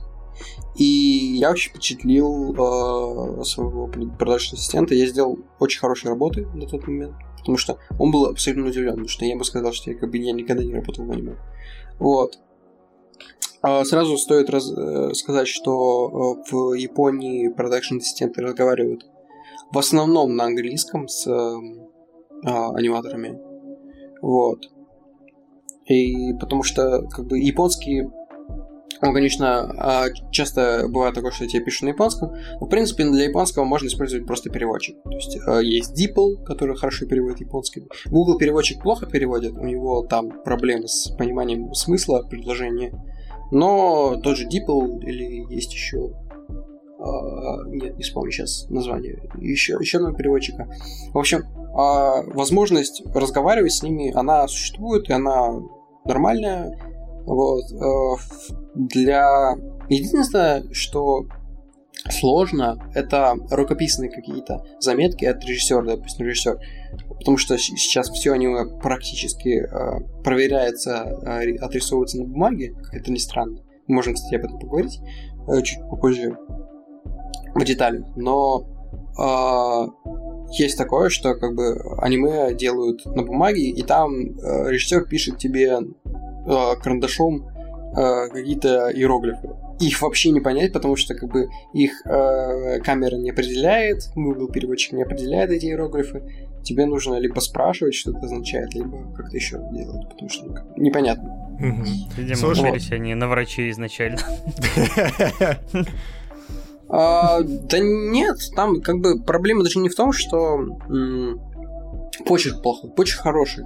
Там проблема в том, что э, непонятно, как человеку, не знающему японский, потому что я японский не знаю, я работаю только на английском. Такой, ну это типа отступ, или это пробел, или это другое слово, или что это вообще? Это я, да, прекрасно понимаю, про что ты говоришь. Слушай, Слав, ты рассказал вот свой путь становления, так сказать, и вообще э, прихода в точку взаимодействия как раз-таки с японскими студиями. Вот до этого этапа расскажи, пожалуйста, с какими вот э, сложностями ты столкнулся, которые ты мог бы вот для себя вот прям именно, знаешь, порефлексировать, оценить и понять, что да, вот это была, был у меня затык, и я вот его преодолел. Когда художник начинает свой путь, он не знает, э, какие ресурсы ему нужно учить, какие не нужно учить. Особенно если ты аниматор, э, тебе может казаться, что мне, допустим, не нужна анатомия, мне не нужен какой-то продвинутый рисунок. А потом получается кайба, простите. Потом ты рисуешь и понимаешь, блин, все-таки нужно, да. Все-таки надо было его изучать когда-то давно. Вот, и тогда бы я сейчас не, не было сейчас проблем никаких с этим. Вот. Я до сих пор не умею рисовать э, в классическом понимании. Я не умею делать какие-то прям сложные-сложные работы. Э, я учился комплексно, где-то отсюда набрал, где-то оттуда набрал. Э, вот. В принципе, проблем с объемным рисунком у меня сейчас нет, но все равно что-то стоит подтянуть, так скажем. Вот смотри, э, оглядываясь сейчас назад и вот будучи уже человеком с определенным опытом и профессионалом своего дела, потому что как-никак, ну, то есть у тебя уже за спиной достаточное количество и тайтлов, с которыми ты работал, в целом работ как коммерческих, так и не только. Вот, э, что бы ты себе конкретно посоветовал учить сначала? То есть набор тем, которые необходимо изучить человеку, чтобы начать заниматься э, анимацией. Рисунок это важно, э, прежде всего, потому что э, да, анимацию можно делать без рисунка, то есть анимация, особенно покадровая, она не подразумевает то, что ты умеешь рисовать.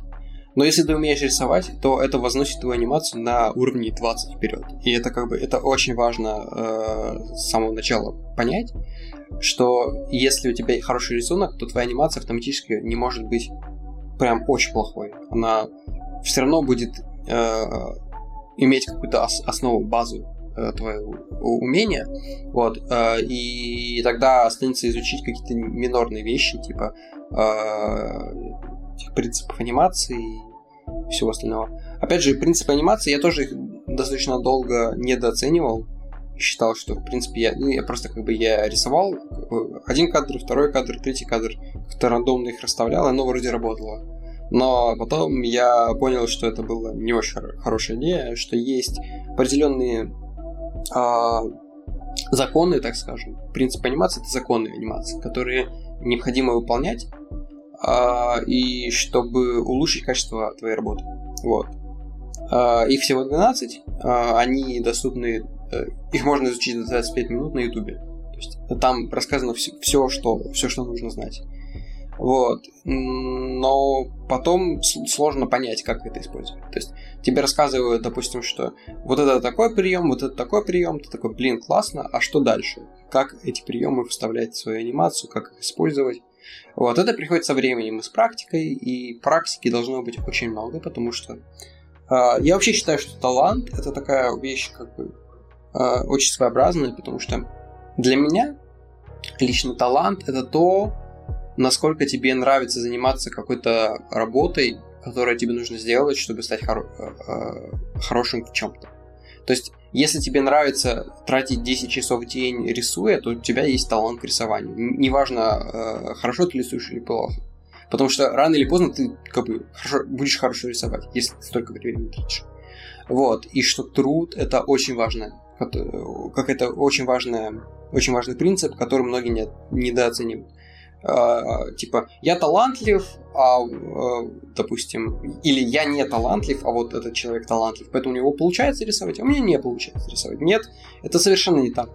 Э, любой человек может научиться рисовать, любой человек может научиться играть на пианино, любой человек может научиться что угодно делать, если он будет прилагать достаточно усилий, чтобы это сделать. И поэтому, если вы хотите стать аниматором или вообще что угодно делать, вам нужно работать над этим, вам не нужно сидеть и а, как бы а, рассуждать о том, блин, это не получится, это получится. А, вообще, э, есть у человека такое, я заметил, что он часто прокручивает у себя в ситуации а, в голове какую-то ситуацию, а по факту ничего не делает об этом. Слушай, Слав, вопрос так, еще вот такого формата упорный труд э, и талант ты сейчас раскрыл. А скажи, пожалуйста, как продолжать, собственно, заниматься то, чем, что, ну, то, что тебе нравится, э, делать то, что тебе нравится, на долгой дистанции. Потому что упорный труд это всегда, ну, скажем так, сталкиваться с какими-то подводными камнями, особенно когда ты самоучка. И очень часто это, знаешь, при... заводит людей в какую-то фрустрацию в какой-то, знаешь, когда уже руки опускаются, ты уже такой, да нафиг это все, как же мне это все достало. Как вот ты с этим справляешься и какие советы ты бы мог дать людям, которые находятся в таком состоянии? А, ну, во-первых, нужно понимать свою изначальную цель, самую главную, чего конкретно ты хочешь добиться. У меня сейчас, э, я сейчас э, говорю об этом, но у меня сейчас нет глобальной цели, потому что, хотя, ну, Разве что переехать в Японию, я не знаю. А, но просто я достиг своей цели. Я 4 года пытался ее достичь и достиг. Моя цель была попасть э, в большое, большое производство этом, в. То есть достичь такого уровня своей э, своего, своих умений, что я мог бы поработать в каком-то большом сериале. Вот. И э, эта цель, она должна быть четко сформирована, и ты должен четко в ней идти. А, потому что, чтобы каждый раз, э, когда ты делаешь, э, когда у тебя ничего не получается, и ты понимаешь, что ты, тебе нужен перерыв какой-либо, либо, допустим, дойти немножко от этого, э, от этой анимации, позаниматься чем-то другим, сменить, так скажем, сферу своей, своей деятельности, у тебя всегда была цель, к которой ты вернешься. То есть, э, допустим, если ты делаешь перерыв, то ты помнишь, что ты хочешь э, поучаствовать там в аниме, допустим. И эта цель, она тебя возвращает через какое-то время, ты начинаешь э, снова анимировать. А если что-то не получается, то это абсолютно нормально. То есть э, большую часть времени у аниматора что-то не получается. Вот, и он занимается тем, что э, пытается сделать так, как правильно. И сейчас у меня всегда есть, всегда есть трудности. Я сейчас работаю над большими крупными сериалами, у меня есть трудности с тем, что мои работы выглядят недостаточно хорошо, что они, допустим, у меня есть сравнение с какими-то другими художниками в аниме, я хочу делать так же, как они. Я хочу делать на таком же уровне. Вот. Но у меня уровень не настолько хороший, поэтому я просто, я просто делаю это, потому что я понимаю, что чем больше я буду э, упорствовать, тем больше у меня будет э, прогресс. Поэтому даже несмотря на перерывы какие-либо, и э, там, я не знаю, я не так давно брал отдых, я какое-то время не анимировал вообще. Вот. Ты все равно должен продолжать. И как бы, если ты не продолжаешь, то ты сдаешься. А если ты сдаешься, то прогресса никакого не будет. И ну, это мертвая точка. Да. Я, кстати, здесь могу, наверное, лишь дополнить и сказать о том, что несмотря на то, что э, ну, многим может показаться то, что с этим сталкиваются только новички, на самом-то деле нет. Я могу даже на своем опыте сказать то, что я уже достаточно давно занимаюсь своей сферой деятельности, я дизайнер по роду деятельности. И могу сказать то, что я и сам до сих пор сталкиваюсь с большим количеством трудностей и каких-то вещей, которые действительно загоняют и меня даже в фрустрацию. Казалось бы, опытного человека с большим багажом знаний и каких-то хард-скиллов и софт-скиллов. Э, но э, я здесь могу лишь сказать так, то, что со временем я лишь осознал то, что если у вас не возникает вот этой фрустрации и какого и вы не сталкиваетесь с какими-то сложностями, то скорее всего, вы не растете, ребят. Потому что я, когда сталкиваюсь с какими-то задачами, я стараюсь себе планку постоянно повышать, и для того, чтобы научиться чему-то новому. То есть взять ту планку, которую я раньше не брал, и это определенная трудность, и вот это меня на самом-то деле заряжает в рамках процесса немножко. Я могу сейчас еще немножко дополнить свою историю, потому что мы говорили про Федора Комикса и то, что а, я покажу им всем. Давай, показал, показал, прям дал вот так вот кулаком по столу. Я не так давно а, с Милошей уходил на презентацию комиксов Федора Комикса. А, они, по-моему, этот дух общаги новый показывали. И Милша подошла к Федору Комиксу и сказала, вот смотри, это, это Евакой, Слава Евакой.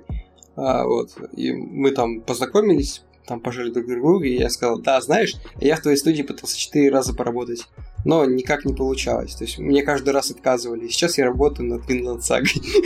Хм. По-моему, кстати, про Винланд Сагу ты до этого не упоминал. Инсайдики. Про Винланд Сагу я упоминал. А, я поработал на ней еще в 2021 году. Не вижу смысла скрывать, потому что, ну да, мы не подписывали. Это была скорее аутсорс работа, вот. Но потому что есть в индустрии э, фриланс, это когда тебя основная студия, э, э, так скажем, спрашивает, а есть аут аутсорс? А аутсорс это когда компания э, заказывает у другой компании, и эта компания тоже может, допустим, фрилансеров набрать, вроде меня. Вот. Ну, я думаю, то, что после того, как вы разошлись с Федором Комиксом, он съел пару томов манги Винланд Саги. Сгоряча. Такой, эх, блин, упустил такого, такого парнягу. Не, я бы не сказал, что э, я прям как-то, ну, типа, хвастался ему, что, типа, смотри, вот, вот ты меня не взял, а я вот смотри теперь как классно делаю. Потому что я считаю, что я еще недостаточно хорош. То есть а, у меня перед носом буквально есть пример а, Веркрик. Веркрику 18 лет, сейчас, по-моему, как раз тоже 19 исполнится, прям как мне. То есть мы одного возраста практически. И он начал заниматься анимацией, ну, на полгода, может быть, раньше, чем я. Он сейчас э, недавно срежиссировал эндинг Кагуй Сама, где там рэп и где классная анимация. О, это шикарный эндинг вообще. И более того, он его практически в одиночку нарисовал. То есть он всю ключевую анимацию нарисовал сам. И я как бы такой, ну да, я, я конечно, многого достиг, но э, с другой стороны, смотрите тут, кто есть такой. И поэтому как бы очень много э, крутых аниматоров, очень много молодых крутых аниматоров. Они все э, очень много работают над собой, и поэтому у меня есть те, с кем себя сравнивать, те, кем вдохновляться, и как бы я, я очень рад, что это происходит так. Я не хотел бы как бы достичь чего-то э, финального и сказать, блин, я больше никуда не могу стремиться. Поэтому сейчас для, для меня задача работать над собой и, возможно, переехать в Японию и работать in-house, это будет большой стресс, но я хочу этого делать. Я тут небольшой дисклеймер ставлю, потому что, э, чтобы наши слушатели неожиданно не подумали о том, что мы тут э, пытаемся как-то Ивакуи выставить немножко в неправильном ключе. Нет, это на самом деле все шутки, ребят. Ну, то есть ни, никто лбами не сталкивает ни Федора Комикса, ни Славу между собой. Это все шуточки, как вы уже, наверное, заметили по предыдущим полутора часам, собственно, нашего подкаста. То, что Слава абсолютно не ЧСВшный человек, то есть э, у него э, очень э, как это правильно сказать-то? Короче, все хорошо у Славы с его ЧСВ, он не зазнавшийся какой-то там парень, который там, о, да я-то такой-то, такой-то, а вы-то видели, кто я, где вы.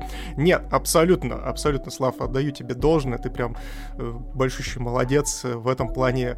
Всегда радостно, когда э, люди достигают определенных высот, но при этом остаются, собственно, э, на одном уровне в рамках общения с людьми. Ну, так скажем, могу признать, что у меня есть какой-то определенный порог с ЧСВ, потому что я столкнулся с профдеформацией с точки зрения того, что я знаю э, про индустрию очень много, поэтому меня часто, так скажем, э, бесит, когда люди начинают со мной спорить про индустрию и говорить, что вот, слушай, да кто ты такой-то, я знаю больше тебя, я там э, бюджет, знаешь, как важен в, в аниме-индустрии, я такой, блин, ну...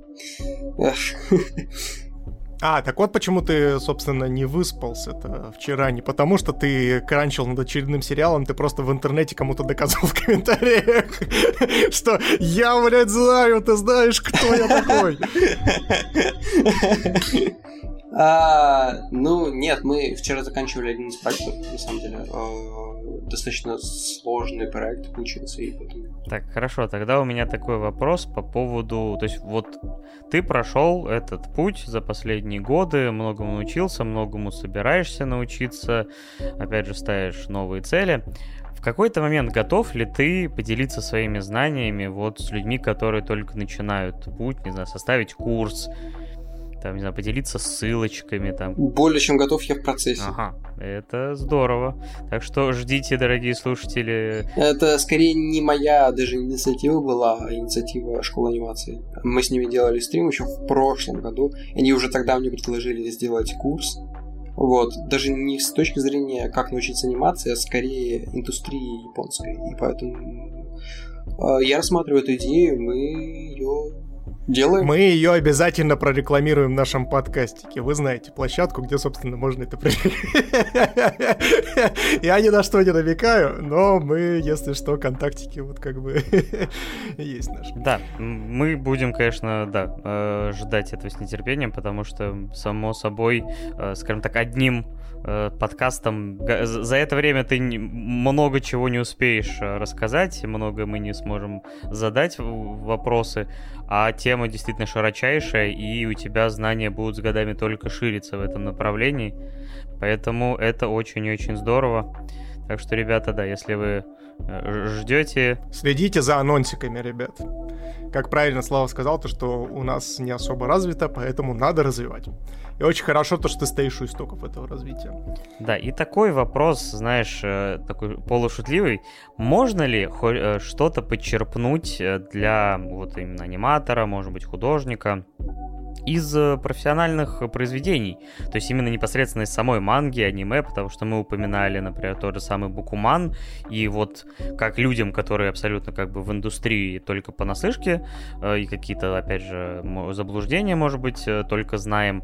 А Букуман все-таки так или иначе оказалось, что он, он создан людьми, которые занимались мангой, и что производственный процесс, э, по крайней мере, какие-то вот крупные этапы, он достаточно достоверно показывает.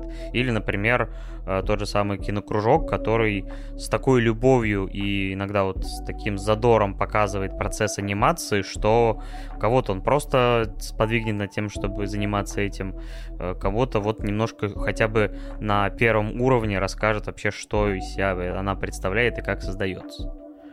Ну, Бакуман это, во-первых, такой он э, романтизированная автобиография, так скажем. Потому что, э, насколько я понял, э, два автора, они себя очень сильно ассоциировали с э, персонажами Бакумана. Э, вот. И их финальный э, магнум опус, который они сделали, это Тетрадь смерти, очень сильно перекликается с тем, что в конце Бакумана сделали два главных героя. Поэтому ну, э, видны параллели, так скажем. Вот. Разумеется, они не могли показать э, индустрию манги как-то плохо, так скажем. Они ее раскрывали с любовью. Вот. Э, там, разумеется, есть романтизация какая-либо, но с точки зрения новичков, я думаю, что это идеальный вообще вариант. Более того, есть аниме, которое называется «Белый ящик», я не очень понимаю, кто придумал этот перевод, но да, а, есть аниме «Белый ящик», который рассказывает про студию анимации и продюсера в студии анимации. Точнее, продакшн-ассистент, так скажем. Вот. Там достаточно широко раскрывается индустрия. Вот. Опять же, там есть ароматизация, там есть какие-то упрощенные моменты, какие-то невозможные моменты, когда все успевают и все хорошо, и все счастливы. Вот, обычно такого не происходит. Э, вот, но для, опять же, для человека, который, может быть, даже не сильно хочет э, становиться аниматором, но интересуется процессом, было бы очень интересно наглядно посмотреть э, это все в аниме. Если, допустим, кинокружок по... гораздо дальше получился от э, самой индустрии, потому что там скорее рассказано о процессе, но он в таком просто как создать анимацию, то здесь это конкретная индустрия, настоящая студия у них там, и которая сталкивается с трудностями, которые обычно сталкиваются студии реальные, поэтому это, это интересный опыт. Так что аниме не только развлекает, но все-таки хоть немного, но может рассказать о, хотя бы в базовых принципах о индустрии аниме, манги, и анимации в целом. Есть еще небольшая, небольшая заметка, просто люди, которые смотрят это аниме, они часто э, считают, что ну все, как бы я теперь знаю, как это происходит. Докторскую защищают. Да, да, да, да, да, докторскую защищают. А потом неожиданно сталкивается со славой в комментариях. Да, это будет мемом на сегодняшний стрим, я понял. Да, как бы э, я видел тоже э, зачастую людей, которые считают, что не знают э, индустрию, но все-таки все не так просто. Просто нужно держать это в уме где-то. Ну да, не стоит забывать о том, что это все равно художественные произведения, как бы нам того не хотелось. То есть документалистика — это документалистика, а художественные произведения — это вот как раз-таки отчасти романтизация, немножечко приукрашивание, опускание каких-то деталей, и поэтому не берите за чистую монету никогда. И раз уж мы это упомянули, вот расскажи самые действительно вот бесячие какие-то стереотипы, которые, ну вот, не знаю, везде э, курсируют, и ты понимаешь, что не, это вообще ничего общего с реальностью не бывает. То есть ты упомянул про бюджет и его важность. Бюджет, бюджет это просто вообще, не знаю. Мне очень сложно смотреть на мем Unlimited Budget Works, про Ufotable, потому что а, бюджет, он действительно важен с какой-то точки зрения, потому что ну, без бюджета не будет работы, да. Но количество бюджета не влияет совершенно на качество, потому что сколько бы ты денег не дал студии Ufotable, они не сделают лучше, чем студии Ufotable. Потому что у людей есть какие-то лимиты, правильно? Они не могут, э, э, так скажем, нанять всех легенд индустрии, потому что легенды э, заняты могут быть, потому что легенды не работают только за деньги, есть еще фактор, так как интерес к работе, есть просто стилистика. Допустим, тот же Ютока Накамура работает в основном с Bones, и он как бы он очень любит э, атмосферу, судя по интервью э, в их студии, и не очень любит делать э, аутсорс. Хотя он его иногда делает, если его приглашают, опять же, люди из его студии. То есть э, то, он же участвовал в этом в Вамбанчмане, когда его пригласил, э, когда там работал режиссер, с которым он уже работал на, над Space Dandy. Поэтому он, собственно, согласился поработать. Вот. И поэтому как бы, бюджет, он зачастую даже маленький на крутых проектах. Вот.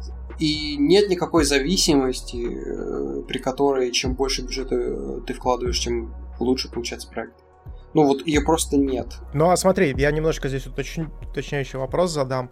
Но смотри, допустим, если мы пытаемся столкнуть э, две э, разные составляющие, это вот кино, допустим, и аниме, то то же самое кино очень сильно зависит от бюджета, потому что, опять же, то есть сценарист может написать все что угодно, но при этом, когда будет согласован бюджет, там придется, допустим, часть допустим, экшн-сцен выкинуть, потому что, к сожалению, мы можем позволить себе только определенное количество экшн-сцен, потому что графику рисовать достаточно дорого.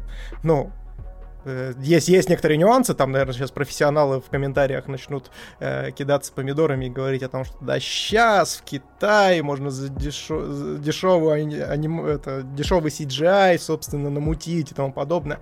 Да, можно, но как бы всегда есть, как говорится, нюанс, как в том самом анекдоте. Вот. Насколько это соотносится с аниме? Мне кажется, что про кино это тоже немножко стереотип. А, действительно, а, важным а, в плане бюджета это актеры, потому что актерам нужно платить много. Плюс я еще думаю, что есть такой а, фактор, что бюджет пилец, потому что в, в кино все-таки крутятся огромные деньги. И там ну, просто не, не может быть такого, что э, кто-то не взял там часть унес ее просто. Ну, потому что, потому что это так работает, это люди. Люди, они все э, всегда такие. Вот. Э, и с точки зрения графики, я могу сказать, что на самом деле все зависит от а, креатива и таланта, и э, работы над... как, как это русское слово? Сейчас подобрать. Я стал замечать, что я на английском часто говорю. Uh, passion, passion, uh, страсть. Вот, страсть к работе. Это, это очень uh, важно. Вот я сейчас пример приведу. Недавно посмотрел фильм «Все везде и сразу». Его сняли за 25 миллионов долларов. Он выглядит так же, как будто это студия Marvel и Доктор Стрэндж мультивселенная безумие. Хотя Доктор Стрэндж снят за 300 миллионов долларов. И тут как бы разница, она просто это несколько раз бюджет. Вот, но по, именно по эффектам, по визуалу и по всему остальному. Поэтому как бы в кино тоже есть такое, что бюджет на самом деле ну, как бы не сильно влияет. Я думаю, что часть больших бюджетов Голливуда на эффекты зависит от того, что у них сейчас начинается аниме-индустрия головного мозга. То есть у них просто безумные кранчи пошли, а, я вот недавно читал в Твиттере э, статью э, этого lead, аним... lead FX аниматора студии Marvel, который писал, что а, с увеличением количества проектов у них просто как бы не дают нормального количества времени на их реализацию. Очень много проектов, где видно, что эффекты не доработаны. Хотя, казалось бы, вроде Marvel и там безумный бюджет. Но тут тоже ситуация, фактор времени, фактор человеческий, а, невозможно сделать идеально за 5 секунд. Это, это ну, как бы, это просто нереально. Не, ну, а, не получается, даже если у тебя работает 10 тысяч человек в штате, они не, не, смог, не смогут сделать э, там, очень хорошее качество за какое-то определенное недостаточное для реализации время. Это как та самая знаменитая шутка на тему того, что э, к, к сожалению, э, типа 9 женщин не смогут вы, выносить за месяц ребенка. Ну, да, да, да, да. Да, это правда. Я думаю, что это очень хорошо прикликается с темой, которая здесь происходит. А, есть такой стереотип о том, что, собственно, э, японским, э, ну, не только аниматорам, да и, в принципе, тем же самым мангакам э, платят чашками риса. Да, про деньги я согласен. В принципе, зачастую, я могу даже сейчас перейти немножко к новой теме, потому что от этого очень сильно зависит то, почему сейчас работает много фрилансеров зарубежных. А, причем даже не только зарубежных, но и самих японских фрилансеров тоже достаточно, как, как это странно не звучит. Действительно, деньги маленькие, и я очень рад, что сейчас наметился не, некий прогресс в этом плане, потому что я заметил, что мои зарплаты стали повышаться. Не потому что я хорошо делаю, а потому что сменился, во-первых, министр, который запросил э, у студии объяснение, почему платят мало вот. И, в принципе, ситуация как бы вроде, вроде становится лучше. Я очень надеюсь, что так оно и продолжит. А, то есть это действительно проблема такого масштаба, что даже прям вот до министерства дошло, и министр сам начал разбираться. Это что это вы платите так мало? А, нет, сменился, сменился министр, и министр а, адресовал студиям новый, а, что у вас как бы зарплаты не, не соответствуют нормам вообще. Я помню, что мне за реинкарнацию безработного в прошлом году заплатили 1040, наверное, рублей за э, серию. То есть там несколько сцен, я работал где-то месяц, и типа э, где-нибудь в Америке за такое заплатили бы тысяч, наверное, 200 суммы очень маленькие. Но учитывая, что это покадровая анимация, то есть не забывайте, да. Это, это покадровая анимация, и это, это, это, это большой труд. То есть я достаточно компетентен, чтобы нарисовать это за месяц. А если это будет человек, а, у которого, допустим, а, скилл чуть ниже, чем я, он бы нарисовал это за два месяца работы. Вот. А если бы это дать режиссеру анимации, то он нарисует это за неделю. Вот. И, но тут просто проблема в том, что как бы работы все равно это очень много. Это очень много работы, и деньги не такие большие. Это, опять же, это один из самых качественных сериалов в Японии за тот год. Да, я здесь немножечко еще для наших слушателей поясню. То есть это э, Слава говорит про то, что это не час в день уделить этому проекту, а это прям полноценная месячная большая работа. Ну где-то, где-то, где-то, да, я тратил э, до 12 часов в день. Так что да, смотрите, возможно, вы бы тоже так подумали и не согласились бы на эти денежки. Что еще я хочу сказать? В моей геройской академии мне в прошлом году тоже предлагали заказ. Там все было еще хуже. То есть мне предлагали э, два раза меньше денег за три недели и два раза больше сцен. Количество сцен было, по 27 штук. Это типа, о. Вот. И сейчас ситуация стала улучшаться, потому что мне вот недавно... Я, просто э, объясню сейчас сколько примерно. При, примерно вообще в индустрии раньше было от э, 4 до 8 тысяч йен за сцену. То есть платят за сцену, несмотря на сколько она идет. А, это тоже не очень хорошая система. Я не знаю, они будут ее менять, нет. Но, во всяком случае, на данный момент она так и продолжает работать. То, То есть, подожди, э, ты еще, еще раз повтори, от э, 2 до 4 тысяч йен? А, от 4 до 8 тысяч йен. А, ну то есть это за сцену, ну, грубо говоря, полторы-четыре тысячи рублей. А, ну, я бы не сказал полторы тысячи рублей. Я на практически а, 0,7, по-моему, стоит. Сколько она стоит? Вот, поэтому это от 3000 рублей до там, 7. А сколько максимально длилась сцена, например, над которой ты работал? А, сложно сказать. А, дело в том, что как бы количество секунд, э, за которое идет сцена, оно не влияет вообще ни на что. То есть Ты можешь запросить повышение на сцену за количество, допустим, каких-то сложных э, действий персонажей, количество каких-то сложных рисунков, в принципе, за сложность сцены, но ты не можешь попросить за то, что она идет там 14 секунд. Сцена может идти 14 секунд, и она будет столько же стоить, сколько там сцена 2 секунды. Вот, потому что а в основном э, ключевая анимация состоит из ключевых кадров, и мы не рисуем промежуточные кадры, поэтому как э, типа не, не, нет какой-то зависимости от э, секунд. Ну, я к тому, что хотя бы, знаешь, там нету такого, что ты, ты одинаково получаешь за 2 секунды и за, за 2 минуты. Да, а, нет, ну так, а, а, ну так и есть. То есть за 14 секунд получаешь столько сколько за 2 секунды. Ну да, все равно система получается не очень справедливая. Просто там количество рисунков не сильно отличается, поэтому я думаю, что это нормально. Хорошо, а тогда сразу устраивается вопрос про, опять же, с учетом того, что вот э, такие иногда бывают заказы, то есть, э, может быть, для, на какие-то заказы ты, может быть, согласился или соглашался, э, скорее ради, не знаю, там, участия в каком-то тайтле или ради какого-то вот работы с каким-то профессионалом, или же, может быть, ради просто повышения, чтобы была практика там в данный момент. Э, это, скажем, ну, то есть, соглашался ли реально ты вот на такие невыгодные условия ради вот таких условий? Практически все время то есть до этого года все мои заказы были, я бы не сказал, что я много получал. Вот. И я очень рад, что мне вот недавно предложили э, заказ. Э, я не, смогу назвать, а, какой это был заказ, какая студия, но он не очень известный. Вот. И проект. Вот. Но там как бы на мое удивление, для не очень известной студии, которая не э, пытается делать что-то, какие-то большие э, проекты с крутой анимацией, там было 15 тысяч йен за сцену.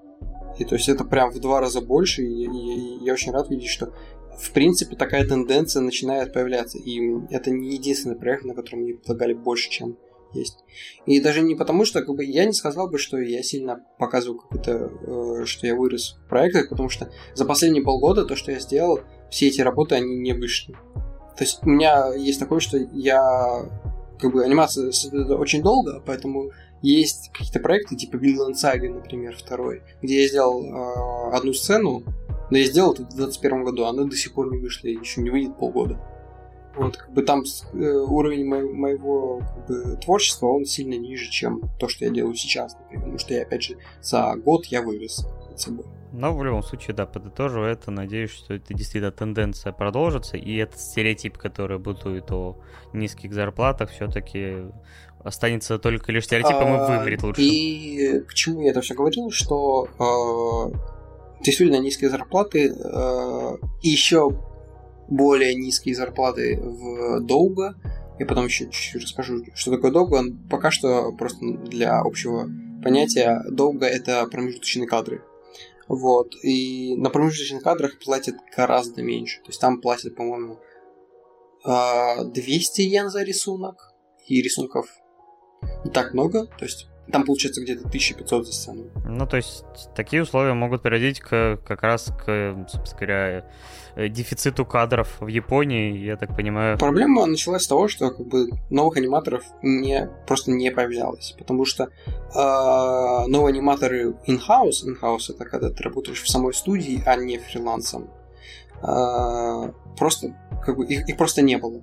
Э, люди не шли, потому что они не могли выжить на, на такие деньги. Вот. И студии начали искать замену, и нашли замену в нас, в фрилансерах, которым, возможно, э, у, нас там разница в деньгах, поэтому мы можем спокойно жить на там 40 тысяч в месяц. Вот, либо мы просто берем несколько проектов, на которые мы делаем, там, и получаем нормальные деньги для себя. Вот, либо там э, просто люди, которым не нужны особо деньги, они занимаются э, анимацией, и вот эти вот проекты, они вот как э, было сказано ранее, помогают получить э, работу с хорошей оплатой, допустим, в, в Америке э, очень ценится то, что ты поработал над большими японскими проектами, и тебя берут на какую-нибудь Косолованию, потому что ты там э, крутой аниматор в Японии. Хорошо, и тогда, собственно говоря, такой следующий вопрос, значит, триумвират стереотипов. Насколько чисты переработки и кранчи в аниме-индустрии? Потому что, опять же, считается, что это буквально норма для анимации. Это норма в том плане, что действительно у любого проекта это случится. Потому что э, очень сложно построить проект производства в определенное количество времени и сделать это так, что э, все пройдет без ошибок, так скажем. Потому что ошибки не всегда есть. Кто-то не может сделать то, кто-то не может сделать все. Э, там э, здесь опоздали немножко, вот здесь чуть-чуть опоздали. И вот к концу проекта то есть когда там выходит там серия 17 пол, э, все это накапливается одним большим комом, и у тебя получится так, что э, невозможно э, закончить все в срок. И начинаются переработки с, с большим количеством часов. Э, плюс тут менталитет, опять же, влияет на то, что японцы, они считают, что это нормально, когда ты отдаешь себя всего работе. Не то, что ты работаешь там круглосуточно, это считается нормой но как бы то, что ты остался э, и поработал еще немножко после твоего рабочего дня, когда он закончится, это, это нормально, это э, ценится и как бы, не то, что это оплачивается, но это ценится, ты как бы определенную репутацию набираешь. Да, получаешь плюс 10, собственно, социальных поинтов и кошка-жену. Ну, то есть, в любом случае, как бы ты уже рассказал нам про случаи. То есть, опять же, вот эти все переработки, даже э, когда ты смотришь просто аниме, там очень часто, не знаю, условно какой-то батя главного героя, он в кадре вообще может не появляться. Например, в том же самом Букумане ты слышишь его, не знаю, там, видишь просто губы, которые разговаривают с сыном по телефону, потому что в остальное время он, я так понимаю, там, возвращается к 11 с работы и типа вообще отсутствует. И ты рассказал, например, про сложности, например, там с приоритетом э, чудо яйца, где твой менеджер, который общался с э, людьми по всему миру буквально, э, типа довел себя до больнички. Дважды, дважды его госпитализировали. Да, потому что он просто перестал спать из-за того, что ему надо было постоянно общаться с людьми там, по всему земному шару. Ну да, потому что у всех разные тайм-зоны, и как бы он должен был отвечать всем, потому что все опаздывали. И там нужно было буквально за три месяца сделать то, что обычно делают там за 8-9 месяцев. И, разумеется, разумеется, никто не мог справиться с такой обширной задачей, поэтому нужно было, нужен был очень хороший менеджер. Я, на самом деле, я очень удивлен тому, как, как хорошо получился приоритет чудо яйца, учитывая все то, что происходило за кадром. Понятно, что кому-то не понравился там сценарий последнего эпизода, что там ничего не имеет смысла в финале, но понятно, почему это происходило. Я вообще считаю, что как бы творчество, особенно если мы говорим про историю, нельзя форсировать. А там сфорсировали творчество очень сильно, и поэтому вышло то, что вышло. Вот. И там на анимацию давалось, по-моему, три недели, 12 серию мы завершали буквально за час до релиза на ТВ-бродкасте. А, я, я, я помню, что мне тогда еще мой продакшн-ассистент написал, что э, твои сцены, типа, вот, я, я сдал работу за день до э, публикации на ТВ-канале, вот, и мне буквально за пару часов написали, что прости, твои сцены, там что-то с ними не очень хорошее случилось, что отдали человеку, он очень странно их сделал, но у нас как бы уже вообще нет времени, да, чтобы что-то менять, потому что как бы тебе дали там два дня на сцену, ему дали несколько часов на сцену. Получилось то, что получилось. Вот. я, думал, я думал, будет концовка немножечко другая, знаешь, панчи из разряда того, что что-то с твоими сценами стало непонятное. К сожалению, их сожрала собака, прости, пожалуйста. Поэтому их не будет. А это там ключевой момент серии такие. Почему серия такая странная? Это, это знаешь, да, в середине, середине серии просто от руки нарисованы, знаешь, эти на бумажечках такие. Чувак такой ручками двигает такой. Ну, ну, вообще, серии рисуют от руки. Не, я к тому, что, знаешь, они там просто на клетчатой бумажке нарисованы, знаешь, худо-бедно, ну, и руками прям, знаешь, руки видно в кадре, и чувак такой, это наш главный герой идет вот сюда. И просто в углу, знаешь, какой-то э, продюсер этой компании просто без конца извиняется и типа кланяется, типа извините, извините, суимасы, суимасы. Ой, я бы не удивился. На самом деле, кстати, я хотел спросить спросить вопрос, вот тебе-то, благо, не было никаких вот условно э, проблем со здоровьем, то есть, не не знаю то есть твои какие-то, ну, ты, ты, ты говоришь, что это по-любому ты с этим сталкиваешься, и уже вчера говоришь о том, что там, типа, до какого-то там э, часа ночи делал как раз э, работу, то есть нет ли никакого-то негативного эффекта, или вот что называется, без этого? Есть такие ситуации, когда э, я понимаю, что лучше поспать, а не делать, то есть я сдам на один день позже, но я посплю. Вот. Такое бывает, но редко. Вот. Но в основном, в принципе, работа вся, она раньше есть, но они в пределах разумного. Я стараюсь э, не брать много.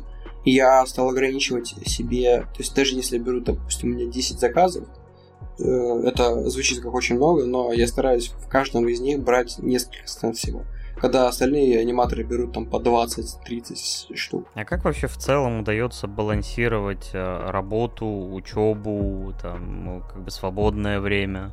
Э, сложно, с учебой сложно, потому что учеба тоже требует времени, и как бы я не могу раздвоиться, мне приходится что-то приоритизировать в конкретный момент. Вот. Э, сейчас у меня все хорошо, потому что там у меня от э, колледжа, допустим, каникулы, и я могу сосредоточиться на проектах. Вот. А, да, ну, в принципе, да, это... Я стараюсь на время, которое я учусь, брать меньше проектов. А вот когда, например, было то же самое там поступление, ЕГЭ. Ну так, а я ЕГЭ сдал не очень хорошо. И это... То есть я учусь не в университете, я в колледже учусь, потому что я поступал по аттестату, у меня аттестат хороший. А это случилось из-за аниме в том числе? Да, в том числе, потому что я работал как раз во время ЕГЭ я работал над реинкарнацией. А сильно ты как бы расстроился или решил, что, ну, в принципе, и, и ладно, ничего страшного? Ну, я работаю, как бы мне... И, я, я, и я считаю, что это стоит, конечно, учиться для общего развития, но не для работы. То есть мне пока это не нужно. Я развиваюсь в своем деле, мне предлагают э, все выше и выше должности. Я считаю, что как бы Э, skill это, это гораздо более важная вещь для меня. А родители? Сначала меня немножко э, осудили за то, что я сдал ЕГЭ достаточно э, посредственно. Вот. Но, с другой стороны, меня поддерживают, потому что я делаю какие-то другие успехи. Например, э, в тот же год, когда мы сдавали ЕГЭ, я в этот же момент э, прорвался на финал Art Masters, и поехал в Москву. У нас был турнир э, вот это вот э, творческих чемпионат творческих профессий. Я выиграл э, с, как бы, с э, аниматоров юниоров среди всех. Первое место занял по России. Это здорово. И мне дали э, этот сертификат на оборудование. И я смог себе позволить какой-то апгрейд с точки зрения там Э, я себе купил Синтик 24 э, вот. И я, я думаю, что такими вот э, небольшими достижениями я компенсирую то, что я там, допустим, не сдал ЕГЭ хорошо. А показывал им когда-нибудь свой результат работы, что типа вот это моя сцена? Да, да, меня поддерживают. У меня, более того, у меня отец э, тоже дизайнер, и он Э, достаточно продвинутый дизайнер, он работал э, какое-то время с русскими представительствами Microsoft, э, Intel, вот, до тех пор, пока они не ушли. Вот, и поэтому у меня есть какое-то творчество передалось, наверное, от отца, потому что меня тоже вдохновлял. Поэтому, да, меня поддерживают и смотрят то, что я делаю. Это замечательно, когда, ну, типа, а, а они могут оценить, что действительно их э, сын, во-первых, занимается чем-то, что можно действительно оценить визуально, и опять же, он за это деньги получает, а не просто тратит кучу времени, поэтому я думаю, да. В такой ситуации им не на что жаловаться. Хотя, конечно, иногда бывает, что родители такие, ну занимайся, занимайся, но все-таки дипломчик получи. Типа там, чего, какой-нибудь, а пригодится. Ну да. А, тогда еще такой вопрос. Раз ты опять же затронул тему вот э, того, что ты там выиграл конкурс, получил возможность э, технический апгрейд провести. Вообще, в целом, техническая сторона анимации. Потому что ты говоришь, что, например, в Японии в основном работают на бумаге до сих пор. Там все очень сложно с этим вопросом, потому что да, работают на бумаге, но при этом э, работают над графическим планшетом в это же самое время те же самые люди.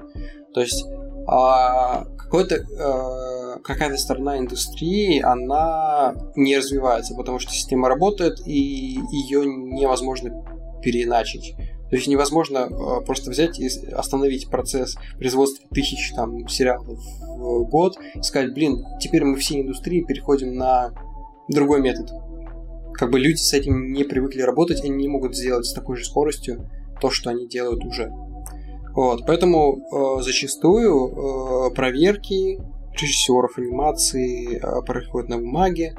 Э, потом, после того, как ты отрисовал э, ключевые кадры, их потом перерисуют э, трейсингом, то есть как бы обводкой сделают на бумаге, опять же, чтобы линии со соответствовали в ключевой анимации, которую делаю я, и в промежуточной анимации, которую делает другой человек. Потом это все сканируется, и над этим работают на компьютере, добавляют цвет, делают более пиксельные линии, потом это все отдают на э, композитинг, где делают эффекты и э, линии, там, допустим, тоже улучшают, как они выглядят в таком духе. А скажи, пожалуйста, есть ли какие-то вот прям стандарты в индустрии в плане, например, инструментов конкретно я про программу говорю. Вот, допустим, в 3D тоже очень тяжелая ситуация сейчас обстоит, потому что люди зачастую, ну, особенно новички, не понимают, э, какую 3D-программу им нужно изучать для того, чтобы именно в индустрии быть востребованным, потому что они начинают изучать, например, Blender, а Blender до сих пор не все в индустрии себе ввели, и многие требуют именно знания Mai, например, либо 3D Max того же самого. Есть ли какие-то подобные вещи в рамках аниме-индустрии? Все, что может экспортировать PNG, подходит. Потому что э, на самом деле ну, нет какой-то определенной программы. Все в основном используют одну, потому что она удобная, самая и максимально э, подходит для аниме-индустрии. Это Clip Studio Paint, которую я тоже использую. С ней, кстати, там несколько интересных моментов сейчас связано с новостями, потому что они перешли на подписку, и это не всем понравилось. Мне в том числе. А, вот. Э, и... Но, с другой стороны, можно работать на любой другой программе. Можно работать на бесплатных, платных, каких угодно. Главное, чтобы они могли экспортировать секвенции. То есть... А... Потому что, чтобы прислать работу в студию, тебе не нужно присылать им видео. А... Тебе нужно прислать им а... кадры непосредственно экспортированные по отдельности. И после этого ты присылаешь им еще схемку, которая называется timesheet или x-sheet, в которой э, заполнена последовательность, э, как они идут по временной шкале. И как, собственно, сцену собирать обратно. Потом отдельные кадры э, правятся, и с, тебе отправляются э, заново, чтобы ты там нарисовал детали и рисунки выправил по правкам.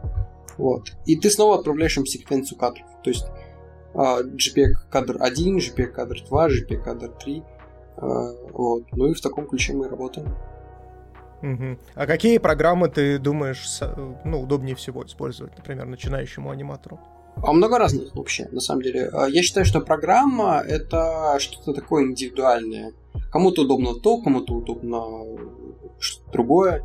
Вот. Э, главное поискать и найти для себя что-то э, хорошее. Я могу вот сейчас назвать э, какой-то список, который можно попробовать, который я считаю, что хорошие программы. Ну да, то есть свое именно мнение. Просто они не для меня, но я считаю, что их можно использовать, и многие, я знаю, что многие их используют, и как бы им хорошо. Во-первых, это TV Paint, э, он стоит безумное количество денег. Я не думаю, что кто-то может его себе позволить. Там чуть 2000 евро. Это вообще что-то невероятное. Но, опять же, мы где живем. А, вот. А, потом есть а, Tone Boom, а, Harmony. Потом есть 2D Pencil, это совершенно простецкая программа для новичков, но она очень хорошо подходит для новичков, потому что там минимум функций и максимум сосредоточенности на процессе. Вот. Есть Крита бесплатная, есть бесплатный OpenTunes. OpenTunes это программа вообще изначально э, студии э, Gilby, то есть Медзаки и э, его команда ее разработали. Вот, и теперь она open source программа, которая достаточно сложна для использования, потому что, я не знаю, мне никак не получалось ее понять, но я знаю, что многие ее тоже используют и как бы поняли все. Возможно, просто не для меня. А есть стандартный Adobe Flash, Adobe Animate, э, который произошел из Macromedia Flash. Вот.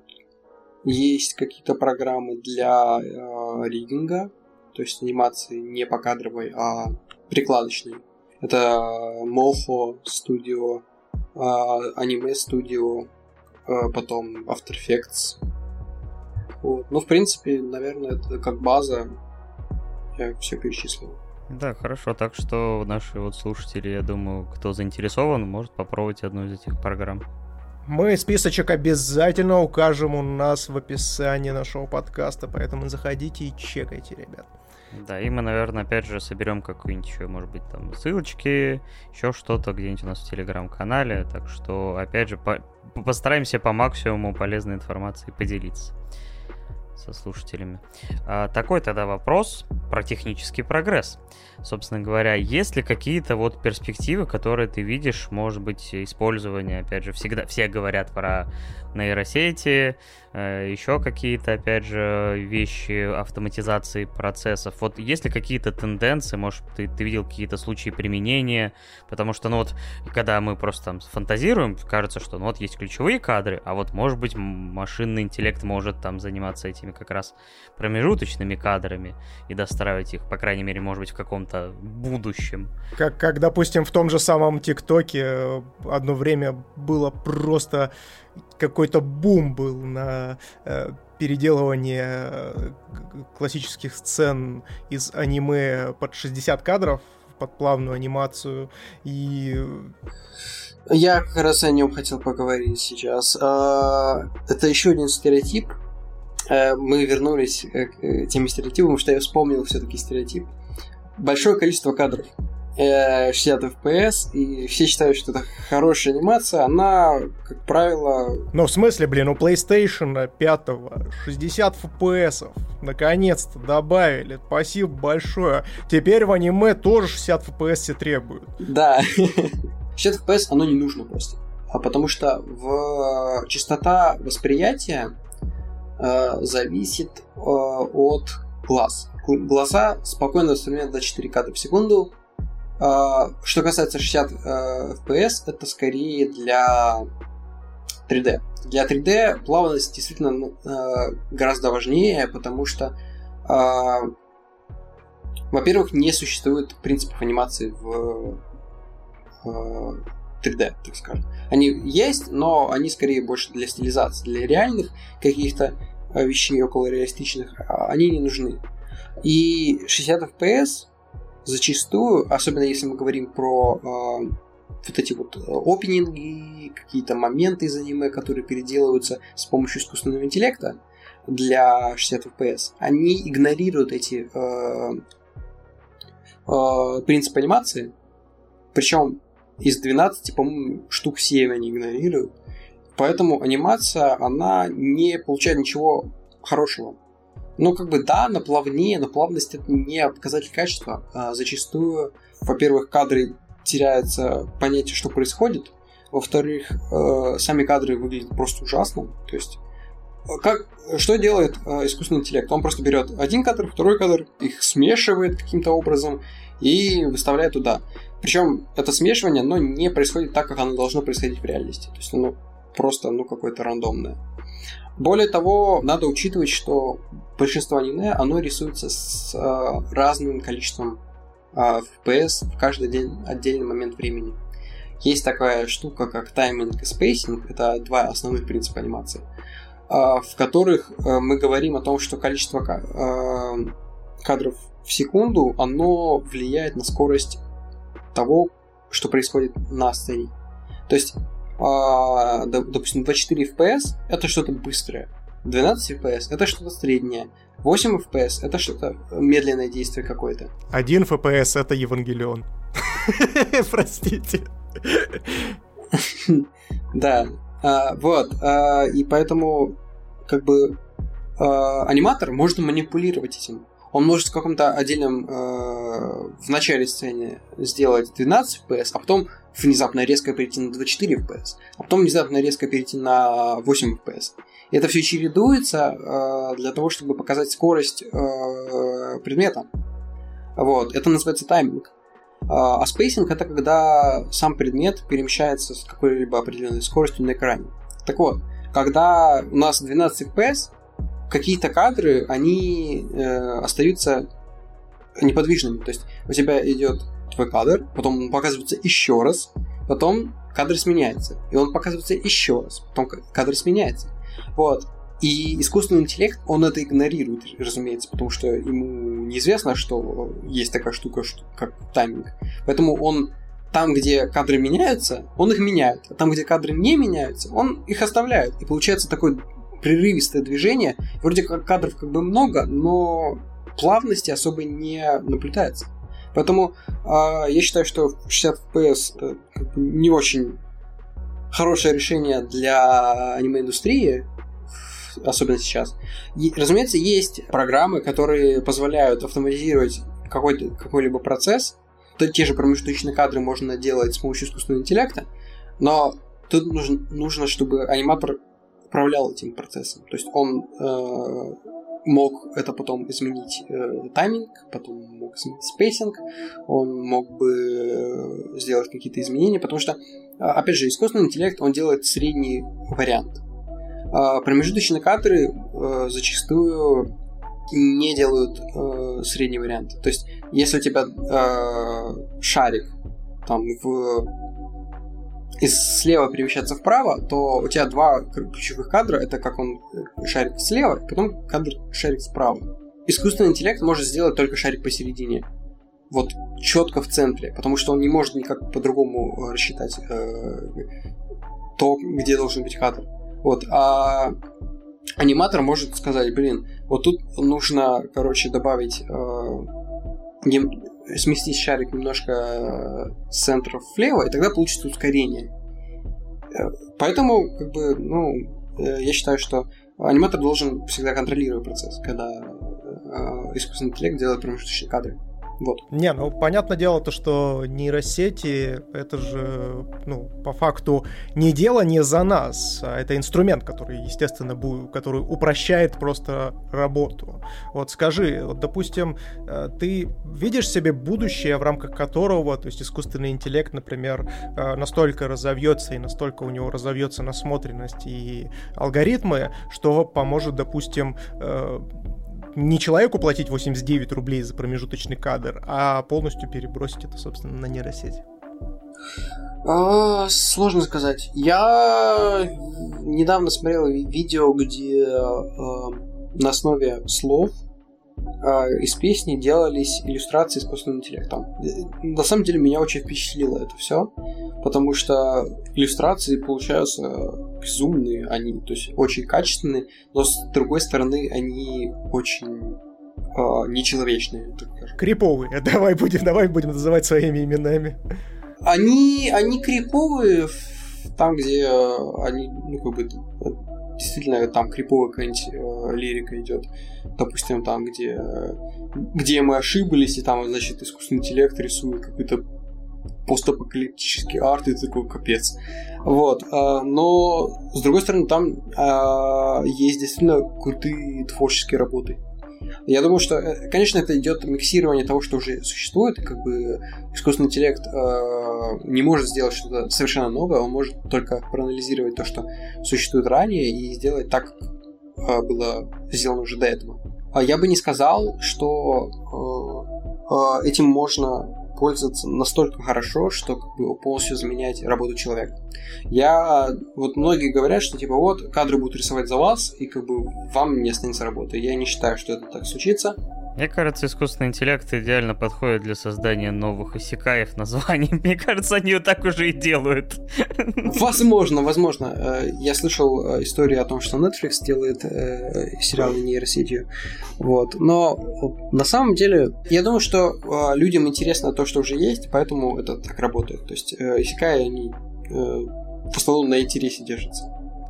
Это да. И раз уж мы затронули вообще Исекай и, знаешь, их засилие в индустрии, вообще в целом, как ты считаешь вот состояние современной индустрии аниме? Потому что, с одной стороны, вроде как проектов огромное множество, студий огромное множество, и вроде, опять же, интерес со стороны зрителей большой, но при этом вот недавно нас внутренний чатик Boosty, в который вы можете попасть, подписавшись э, на наш, собственно говоря, сервис. Воу-воу-воу, вот это интеграции пошли, продажность, хорошо, хорошо.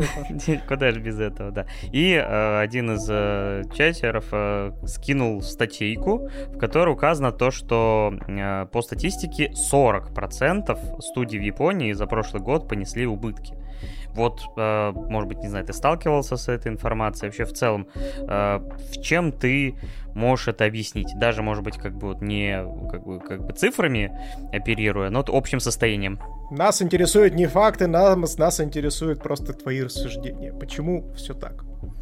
Я могу назвать одновременно множество причин для этого, и не одной, потому что вся информация, которая у меня есть, ничто не ведет к тому, чтобы прям сильно а, нести убытки. Возможно, это какие-то ошибки производственного комитета. Возможно, это попытка э, поднять планку качества. И то есть действительно вливать деньги, как в прошлом году сменился вот министр, и стали больше внимания уделять производству, э, состоянию людей, которые им занимаются. Вот. Э, но мне трудно сказать, так ли это или нет. Вот. Возможно, это потому что произошло, произошла овердоза своеобразная проектов, потому что проектов, количество проектов только растет, а спрос, он не сильно растет. Он, он конечно, растет, потому что появляется много фанатов, но сейчас очень сложно получить э, контракт с Netflix, верно? То есть не каждая студия может себе позволить э, взять и заключить со стриминговыми сервисами какой-либо договор. То есть студии пока ориентируются больше на внутренний рынок и как бы... Они, у них просто нет другого выбора, потому что э, Netflix заинтересован в каких-то действительно больших проектах, типа вот они берут себе студию мапы, они с ней делают там какой-то крутой проект. Вот и все его будут смотреть на Netflix, вот, и мапа, допустим, получит прибыль с этого. Э, я получил такую информацию какое-то время назад, что Атака Титанов в том числе провалилась э, для студии вид, потому что у них как бы, произошли убытки из этого. И я совершенно не могу понять, э, там на самом деле большая сложная история, почему э, атака перешла к маппе, э, но э, одна из причин была потому, что вид понесли убытки. И я не могу себе представить, почему они понесли убытки. Потому что атака это э, феномен. Атака титанов э, получила какое-то безумное количество внимания, безумное количество просмотров. А, они продали очень много мерча, они там. Э, в общем, по сути, это прям, ну, как бы кладезь для того, чтобы рубить бабло. У меня иногда такой абсолютно, знаешь, теория заговоров вступает в такой момент, потому что ты думаешь, что действительно там, типа, Атака Титанов, весь мир буквально воспринял это чуть ли не как новую Игру Престолов, там реакции, там, типа, косплей, мемы, все про Атаку Титанов, особенно там после третьего четвертого сезонов, и ты такой думаешь, а может быть, типа, все деньги, которые оказывают, ну, собственно, приносит этот, э, эта франшиза, они оседают где-то в каких-то э, высших эшелонах студии, то есть как бы опускается на студию определенный бюджет, в которые они должны уложиться. А вот, грубо говоря, те деньги, которые там собираются именно со всего, они как бы и там и остаются где-то на верхах, а они типа экономно, как и старые давние времена, такие, не, мы, мы делали раньше за столько-то денег и сделаем этот сезон за столько-то денег, как бы. А, ну, сложно сказать, так ли это, но я не, я не знаю, помните ли вы историю про Юфотейбл, главу Юфотейбл, который скрывал налоги? Нет, не слышал. А, там, по-моему, какие-то безумные деньги, 401 миллион йен, что-то такое нашли, что он не платил какое-то большое количество времени. Но я здесь могу порассуждать только с позиции, наверное, киноиндустрии, потому что э, мне там чуть более открыто и понятна вся эта структура заработка. Э, я вот, к сожалению, Паш, ты говорил про эту статью, я ее не прочитал, Простите, пожалуйста, многоуважаемые бустеры, то, что не читаю ваши ссылки, которые вы бросаете. Вот. Но мне почему-то кажется, то, что там это касается конкретно сериалов. То, что затраченное количество ресурсов на производство именно сериала не окупилось. И поэтому, собственно, они понесли убытки. Потому что на самом-то деле э, та же самая там, студия Мапа, либо любая другая, они же с мерча ничего не получают. Почему? Почему? Почему? По аналогии с киноиндустрией, то есть в киноиндустрии есть, э, например, студия Marvel, она, да, она выпускает кино, и, соответственно, так как она владелец интеллектуальной собственности, она с мерча получает деньги, да. Вот. Но я здесь так понимаю, то, что, ну, в этом примере-то Мапа не является же владелец, э, владелицей э, или там в каком какой-то доли находиться именно в атаке титанов, например? А, тут э, такая, такое дело. Во-первых, э, бюджет студии Маппа оформляется из производственного комитета. Я уже упоминал его ранее. Производственный комитет – это э, конгломерация компаний, которые э, владеют правами на сериал, либо просто инвесторы проекта. Вот.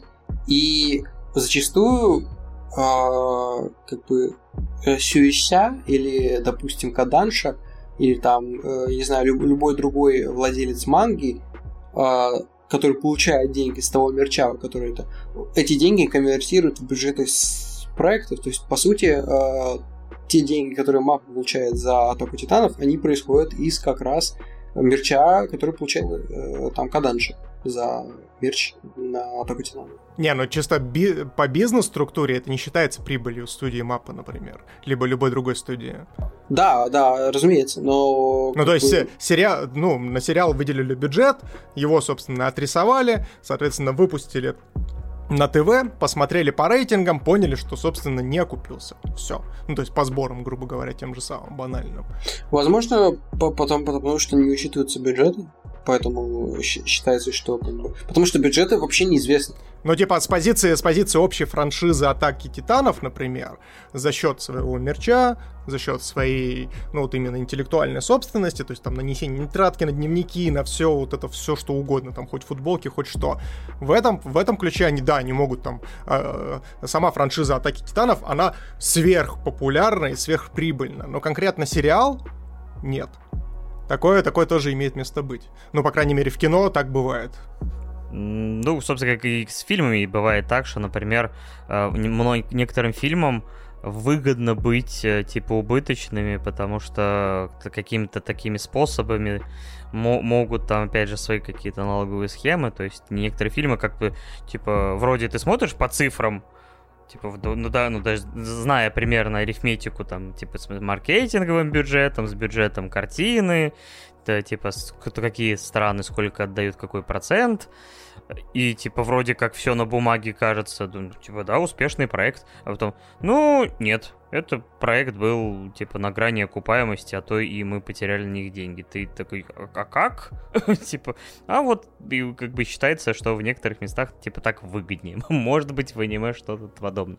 Это, это вот как несколько примеров вот из э, недавних. Это был сериал по болотной твари от DC. Он снимался где-то в Европе. Я, к сожалению, не помню дислокацию, э, поэтому не буду врать. А, и а, они отсняли сериал, там были кранч, переработки, плюс дополнительно э, там чуть ли не на год сместил, сместились съемки из-за погодных условий и так тому подобное. То есть потратили на сериал огромное количество на, на содержание вот именно э, всей съемочной группы э, денег. И всем, всем сразу же стало понятно, то, что сериал не окупится вообще никак. Абсолютно никак. Он вышел, собственно, на ТВ. Естественно, были очень плохие рейтинги, плохая критика, плюс дополнительно очень маленькое удержание было перед экранами э, у этого сериала. Ну и в итоге э, его назвали кассовым провалом. Но История в том, то, что Смита назвали его кассовым провалом, но таковым он не стал для студии. Потому что что? Потому что некоторым странам очень выгодно, чтобы на их локациях снимали и популяризировали, ну, то есть там туристический спрос, тому подобное, и они налогами перекрывают сверху, и поэтому «Болотная тварь» для студии окупилась. Или та же самая история с игрой, например, Skull and Bones, которая вот должна скоро выйти, и которая долгострой просто невероятнейший. Просто невероятнейший долгострой, в которого вбухали денег я не знаю сколько. И я даже до сих пор не знаю, что из этого выйдет. Но фишка в том, то, что даже при всех вот этих вложениях, и они там вложили уже чуть ли не 4 сверхбюджета в эту игру, они все равно часть денег этих отобьют, потому что разработка выполняется то ли филиппинской командой, то ли еще какой-то. А... Или Сингапур, по-моему. Или, или сингапурской, да. Да, вот. Сингапур, а им, Сингапур. ну, как бы самой э, стране очень выгодно, чтобы спонсировали конкретно их разработчиков. Вот. Такое тоже имеет место быть. Ну, в общем, мы в любом случае, да, погадали. То есть мы все-таки не хожи, не, мы не эвакуй в кабинеты, где все это решается, и эта статистика создается, поэтому как, как бы пофантазировали скорее, так что не рассматривайте наш ответ как что-то, э, как э, информацию к размышлению.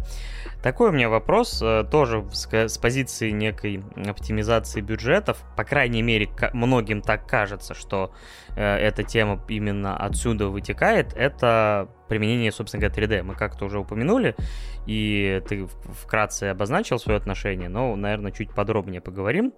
То есть 3D против 2D. Как ты, в принципе, относишься к использованию 3D анимации? Смотрел ли Берсерка 2016 года? Я смотрел э, этот Эксарм. Ой-ой. Ты смотрел кое-что похуже, я понял.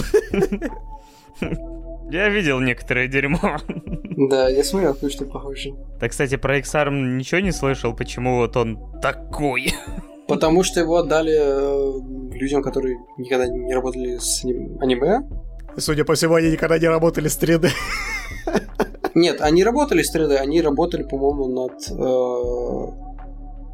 э, мобильными какими-то этими рекламами для японской этой. Ой, это та самая реклама, где, да, этот э, типа чувак идет просто с, хер- с херовой анимацией по городу, видит там свой, своего босса мафии такой о, босс мафии, я готов начинать ему кланяться, резко под, потом подъезжает, собственно, тачка крутая, он в нее садится, такой, да, детка, запрыгивай ко мне, и там, типа, братва рвется к власти, качай на Android и iOS. Вот самое странное в, в японской рекламе, что это либо твой бредовый сон, либо реклама. Я не могу понять. Это шиза, у меня инсульт, помогите. И более того, а, их режиссер был поваром? Что такое? Что? Вот он и сварганил. Время варить аниме. Так, подожди, ты сейчас точно не пересказываешь э, э, крайний сезон повара Бойцы Сомы? Нет, я, точно не пересказываю этот сезон. Но это, это очень страшная история. Я не знаю, вот у меня есть понятие, как это произошло в техническом плане, да, что это вот так вот сложилось, что люди не компетентны, а, им была скинута задача, они не могли ничего сделать, потому что не могли нанять никого другого компетентного. Ну а ты с чем это связываешь? С низкими, опять же, бюджетами? И, ну, то есть с низкими зарплатами, либо еще с чем? Я связываю это с тем, что Crunchyroll э, скинул этот проект э, на аутсорс. С другой стороны, они сделали этого э, бокстащей школы. Бог старшей школы это один из самых э, красивых по анимации проектов того времени. Он был сделан мапой. О, слушай, это да, в плане, в плане файтинга там анимация мое почтение. Вот, и вопрос, кто с директоров э, посмотрел э, XR, сказал, блин, ребята, молодцы, хорошая работа, выпускаем это на Crunchyroll. Ну, они до этого дали целых два сезона к Берсерку. Э, это, это, это Crunchyroll были, разве? Насколько я понимаю, мне казалось, что это все-таки их проект. Типа, по крайней мере, продюсерский. То есть, типа, я так понимаю, что они давали на это добро. Могу ошибаться, поправьте меня, но вот насколько я знаю, по-моему, все-таки да. Берсерк с этим замечательным звуком меча и всем прочим. Это все можно им передавать привет. А может быть ним, но... Я просто представляю, как за 2000 йен их звуковик стоит с кастрюлей и хуярит ложкой. Такой, это будет звук меча. Сэмпай. А, давайте посмотрим, на самом деле. Это достаточно просто посмотреть. А, я наберу на ANN. ANN это сайт, если что, который, а, на котором можно посмотреть все титры сериалов. Я, кстати, тоже реально полез. Ну, единственное, я нашел пока только студии. Продакшн, э, значит, вот. Koei, Liden Films, э, NBC Universal, Майничи, WOWOW.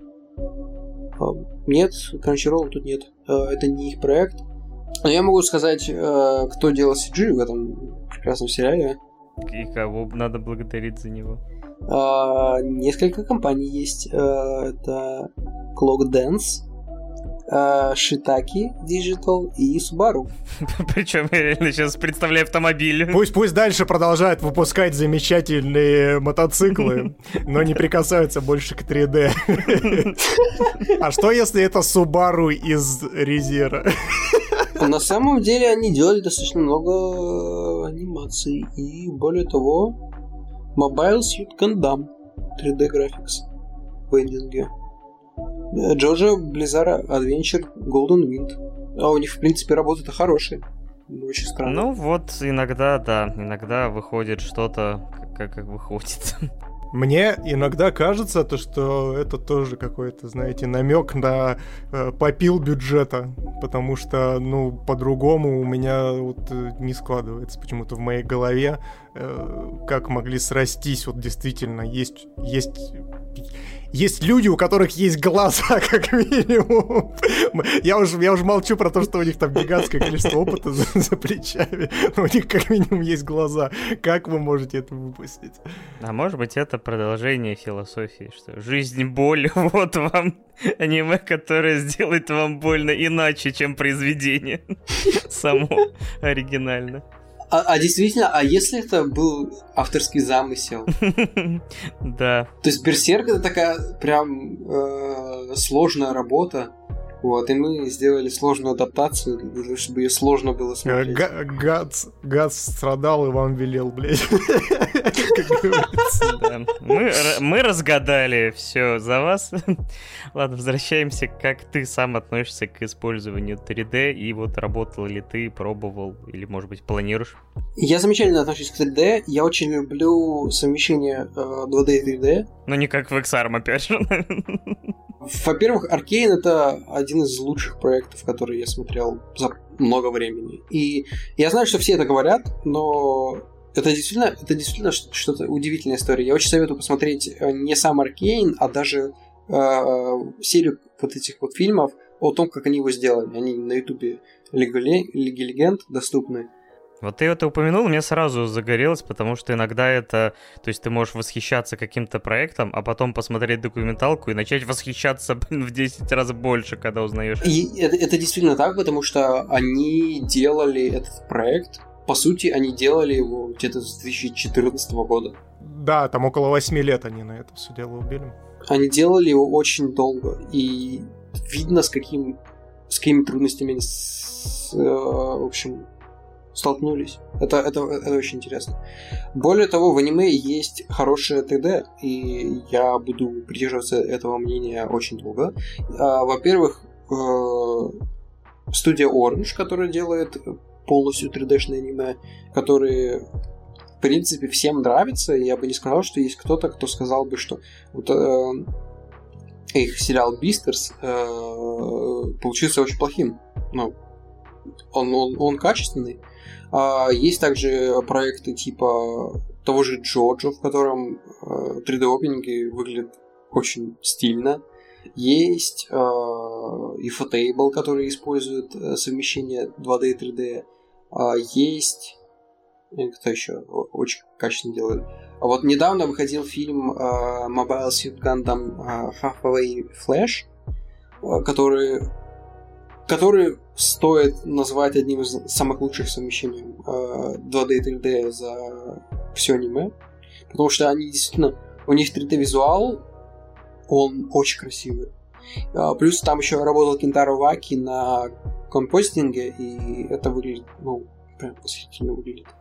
А еще вот такой мелкий прям совсем вопрос. Я просто сейчас, э, это, вот, так, скажем так, пересечение там 3D анимации и инди-аниме, э, потому что нас заказали э, вот на недавнем подкасте RWBY, это как раз, насколько я понимаю, там небольшая студия делала... Руби. Руби, да? Да, да, Руби, которая, собственно говоря, там полностью в 3D, и они полностью использовали, как бы, вот, собственно говоря, там преимущество такой анимации. А, вот знаком ли ты с этим проектом? Как бы, не знаю... Я с ним работал. А, я работал на сериале от студии Shaft, который Руби. Уже новая итерация. Да, но проблема в том, что когда я над ним работал, это был февраль, так скажем. Ну и всем известно, что случилось в феврале. А, поскольку тогда не было никакой возможности а, решить проблему, а, мою работу отменили, и поэтому как бы у меня есть готовые сделанные сцены, но они не смогли за них заплатить, потому что а, произошло, произошло отключение свифта, произошло, в общем, все, что произошло. А, мне сказали, что, как бы, ну, к сожалению, ничего не можем сделать и не можем продолжить работать. Но сейчас, я так понимаю, все-таки способы нашлись, и ты, собственно говоря... Да, сейчас способы нашлись, а, сложные способы, но они есть, и в том числе я в курсе, про который мы говорили, я хочу упомянуть о том, как можно работать э, с японской индустрией, с, э, с оплатой, так скажем. Ну, то есть упомянуть некоторые обходные пути, как можно все-таки повзаимодействовать. Да, это не совсем, не, не совсем обходные пути, это скорее просто э, Лайфхаки, условно. Ну да. Мне э, часто писали, что типа вот, а почему ты не поработаешь с криптой? Ну, типа, скинь студии свой криптовалютный счет, и они пусть тебе туда кидают. Да, конечно, по контракту можно. Это, это же прописано, что если э, случилась э, ситуация вот такая, то можно заплатить э, фрилансеру через а, криптовалюту. Но учитывая, да, то, что у них же все идет, как ты уже упомянул, через министерство, у министерства очень сложно будет объяснить. Проблема даже не в этом, у них э, есть определенные правила студий, в которых прописано, что даже через PayPal не всегда это можно. То есть только через SWIFT. Это, это очень напрягает. Я бы не удивился, если бы тебе по почте присылали бы типа, какую-нибудь квитанцию бумажную из Токио какой Типа, ну, ну такой протокол, извините не менялся с 1985 года. Да, так что вы и, и такие способы. Если вы дойдете до уровня, когда сможете уже работать, вы опять же можете и таким лайфхаком воспользоваться. Ну что, мы за эти почти уже три с половиной часа, ну, само собой, в да, начали мы... Ну, мне, по крайней мере, на таймере, да, 3.19, мы еще долго разгонялись. В любом случае, за время подкаста мы вам рассказали огромное количество информации, которая все равно, мне кажется, просто капля в море э, по части и обучения анимации, и пути развития, и состояние японской индустрии, и то, как все это устроено. Мы это прекрасно понимаем. Опять же, Ивакой нам э, сказал, что когда-нибудь он дойдет до того, чтобы создать свой, возможно, курс. И опять же, мы вам, само собой, об этом тоже расскажем. Мы еще договорились, что, может быть, потом, попозже сделаем какой-то, например, стрим, на котором можно будет все какие-то там такие детали э, показать э, на, то есть, опять же, наглядно. То есть будет какая-то зона, где будут какие-то, опять же, схемы, какие-то анимашки, какие-то вот э, элементы, которые будут максимально все показывать подробно и наглядно. Но это только при условии вашей вашей активности, наши многоуважаемые слушатели. Поэтому Тащите этот выпуск всем своим друзьям в личке. Зовите маму, папу, бабушку. Показывайте молодого, талантливого аниматора. Им говорите о том, что смотрите, смотрите как можно и как бывает. Ну и, соответственно, не забывайте э, по ссылочкам в описании переходить на соцсети Ивакой и, собственно, писать ему в личку о том, что Слава, Слава, приходи на стрим к дедам, расскажи нам уже все вот эти вот внутренние вещи, связанные с аниме-индустрией. Так хотим мы знать все о них. И тогда, быть может, мы действительно э, Слава снизойдет к нам еще раз и, собственно, э, организует с нами еще какую-то активность, потому что, Слав, Спасибо тебе огромнейшее. Ты прям большущий молодец, очень отзывчивый парень. Очень классно все рассказываешь. Прям действительно очень душевненько пообщались. Прям радостно, что у нас такие гости э, к нам приходят. Большущий респект тебе. Ну, я очень, я очень рад, что, э, и, во-первых, возможность здесь порассказывать я очень люблю. Я говорил об этом, что я люблю поболтать э, и порассказывать всем. Вот поэтому я очень рад, что меня пригласили. И очень рад, что мы душевно пообщались. Я очень надеюсь, что моя информация, она была сколько-нибудь э, полезной, интересной и э, вдохновляющей. Вот, поэтому работайте над собой. Если есть желание работать как аниматор, то всегда помощь найти можно. Можно мне написать, можно написать э, ну, если у вас... Э, опять же, не стоит мне забивать личку, э, если вы еще не начали, потому что а, для начала информацию я уже говорил, что можно начать с 12 эм, принципов анимации, с э, изучения рисунка. И потом уже, если есть какие-то проблемы, то можно всегда писать мне. То есть у меня личка открытая, и я могу отвечать на вопросы. Супер. Вот на таких воодушевляющих словах мы будем с вами потихоньку прощаться. Опять же, еще раз огромное спасибо э, Славе за то, что заглянул к нам и все это рассказал максимально подробно. А с вами были эти... Сколько это после монтажа мы узнаем часов. Паша Беляев, также известный как Рекрут 3 девятки, и Миша Попов, также известный как Майкл Рэббит.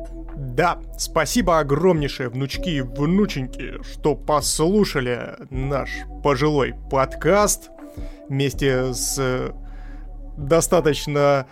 Э, блин, немножко запутался. Ну ладно, ладно. Спасибо большое, что, в общем, дослушали этот протяженный подкаст. Надеюсь, вам было полезненько и не скучненько. Как уже сказал, э, подписывайтесь на нас в социальных сетях, подписывайтесь на Ивакой в социальных сетях. С, обязательно оставьте отзыв на всех доступных подкаст-площадках, где есть возможность оставлять отзывы. Можете написать нам в личку что-нибудь приятное, можете Ивакую написать что-нибудь приятное в личку. Мы всегда рады, когда получаем от вас, от вас какой-нибудь фидбэк. Ну, а с вами были мы, 2D-дедушки. Собственно, всех обняли, приподняли. Помните, 2D-деды лучше, чем 3D. Мы вас бесконечно меньше, чем 3. Пока-пока. Пока-пока. Спасибо всем. Пока.